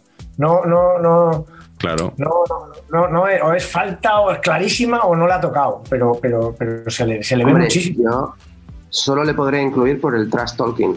Vamos.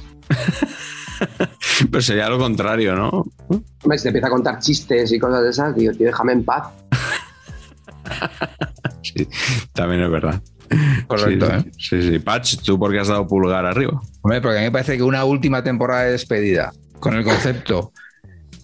Chico, me había estado 20 años pegando patada, ahora la voy a pegar yo. Y se pone de medio centro a repartir y eso o, sería la gloria. La Y gloria. se Eh, despide, se despide a los Zidane. no, totalmente. Y expulsado cada cinco minutos. Es que es maravilloso. Por cierto, Zidane podía haber estado en esta selección Sí, sí. Perfectamente. Sí, expulsadísimo mil montón de veces, ¿no? Es uno de los cosas, cosas de cabreado. perfecto. también. Sí, sí, de mecha corta. Sí, sí, sí, sí, sí, sí, sí, sí, sí, sí. Del bosque era Vicente Cámara Lenta del Bosque. Zinedine Mecha Corta Zidane. Efectivamente. Sí, sí. Bueno, pues eh, nada, vamos a. Ya hemos acabado la temporada. O sea, Increíble. El balance positivo, ¿no? No. Como que Muy nos quiere. positivo. ¿Me vais a dejar decir algo emocionante o presuntamente emocionante? Bueno, Eh. por, pero por favor. Sí, sí, venga, dilo. Luego os haré una pregunta. De, echarme un cable incluso psicológico y anímico, pues, pues, pues ha sido una... Ya al margen de los espectadores muchísimos y al margen de la monetización escasísima, ha sido un éxito solo por eso. Así que yo os doy las gracias porque lo he pasado de puta madre. Ha sido mi rato, mi rato de asueto y con amigos, pues sabéis que es algo poco. Eh, eh, quincenal y luego semanal, así que, que nada. Y que hoy con Oscar, pues mejor día para reconocerlo y que nunca. Estos han sido los torrendos que no te pudiste tomar aquel día. Yo, es que esto que ha dicho Carlos es así. Para mí, que yo os escucho siempre, y como amigo vuestro que soy, me siento muy. No sé, es muy guay porque es estar en una conversación con amigos. Y eso es lo que le trasladáis a la gente y está súper, súper bien. Sí, sí. Ese, ese- ese es el espíritu, sin duda, de, de saber empatar, que es una conversación de amigos que abrimos a muchos otros amigos que luego participan también y que nos van diciendo cosas, puntualizando, pues que Castilla y León no tiene capital, por ejemplo, ¿no? Es una cosa que Gracioso dijimos. dato, ¿eh? Lo he usado, ya lo he usado por ahí. Ah, sí, pues mira, nosotros pues ya, aprendemos muchísimo. Es un programa de divulgación, debería estar etiquetado. Absolutamente. Así es. No, estamos buscando subvenciones, Oscar. Sí, Eh, porque- igual tú ahí nos puedes echar una mano. Había un ministro en Pakistán que era conocido como Mr. 10%. Ah, mira. Muy buen apodo. Muy bien, ¿eh? Sí, sí. Muy bien. Pakistán 10, Cataluña 3. Muy bien. Sí, sí. Os quiero preguntar a Pache y a Carleto, de los 30 invitados que hemos tenido en Saber Empatar esta temporada, ¿quién queréis que repita y quién queréis que no repita? Pach, Joder. el que tú no quieres que repita ni cotiza. Ostras. No, no. Lo tiene que decir. Sí, sí, hay que decirlo, hay que decirlo, Pero Pach. ¿Por qué os hacéis esto? ¿Por qué os hacéis esto? No os hagáis Aquí esto. nos mojamos. Yo no pienso, pero porque voy a decir, primero que no sé a quién te refieres. Hombre, 1 Yo por sí. 04, camisetas absurdas con la huerta. Es verdad. Si es que eso es lo que pasa, que es que eh, Miguel tiene No eh, Miguel tiene minutados en su cabeza los 30 programas. Yo no me acuerdo de nada. O sea, no, o sea, no te sé decir los invitados ahora mismo. Pero Yo efectivamente. quiero, yo quiero que vuelva, creo que solo tiene que volver en la segunda temporada. Cortina, nuestro Pepín 3, claramente, además Sí. por, por paisanaje también, Y por canas.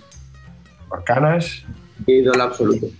Y por ilustre, no así por ignorante, pero yo Sí. tiraría por Cortina y ya está, y el resto a buscarnos la vida. Y Venga, ya pues, la- Cortina confirmado. Cortina confirmado en el segundo, en el primer programa de la segunda temporada. ¿Vale? Eh, ¿Y quién no quieres que vuelva, Carleto? joder. Hostia.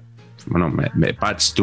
Pues, todos- no, todos no, los no, demás voy, a sí. decir, voy a decir una cosa porque creo que nos dejó en absoluto ridículo Vale, es el mismo que, voy- que iba a decir yo. unos patanes Correcto. mucho más de lo que somos, ni simpatía, no tuvimos ni simpatía, ni gracia, ni eso. A mí hasta me pisó uno que, que, me- que- que- que- que pensaba que había sido original. Campanal. El Arnau no puede volver porque es que quedamos fatal. Bueno, Sí. quedasteis mal vosotros. entenderá.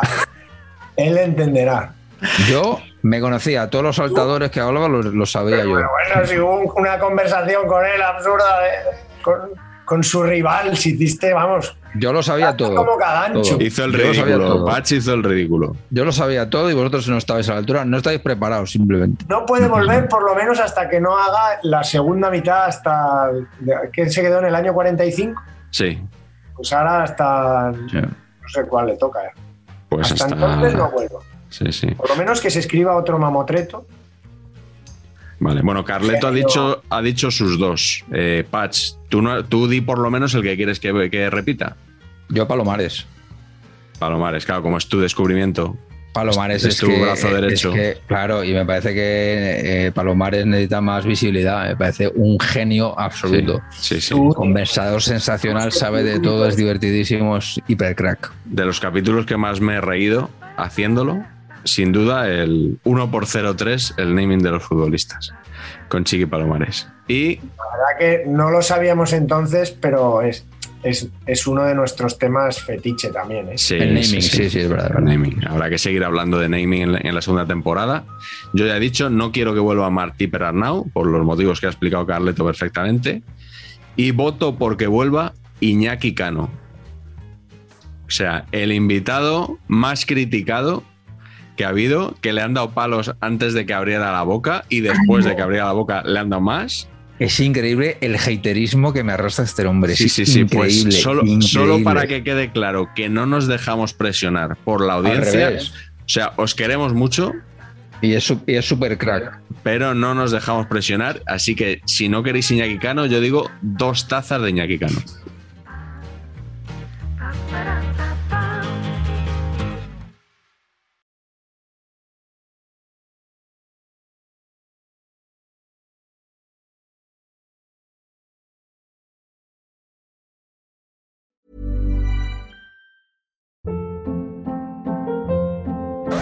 Hold up. What was that? Boring. No flavor. That was as bad as those leftovers you ate all week. Kiki Palmer here, and it's time to say hello to something fresh and guilt-free. Hello Fresh. Jazz up dinner with pecan-crusted chicken or garlic butter shrimp scampi. Now that's music to my mouth. Hello Fresh. Let's get this dinner party started. Discover all the delicious possibilities at hellofresh.com.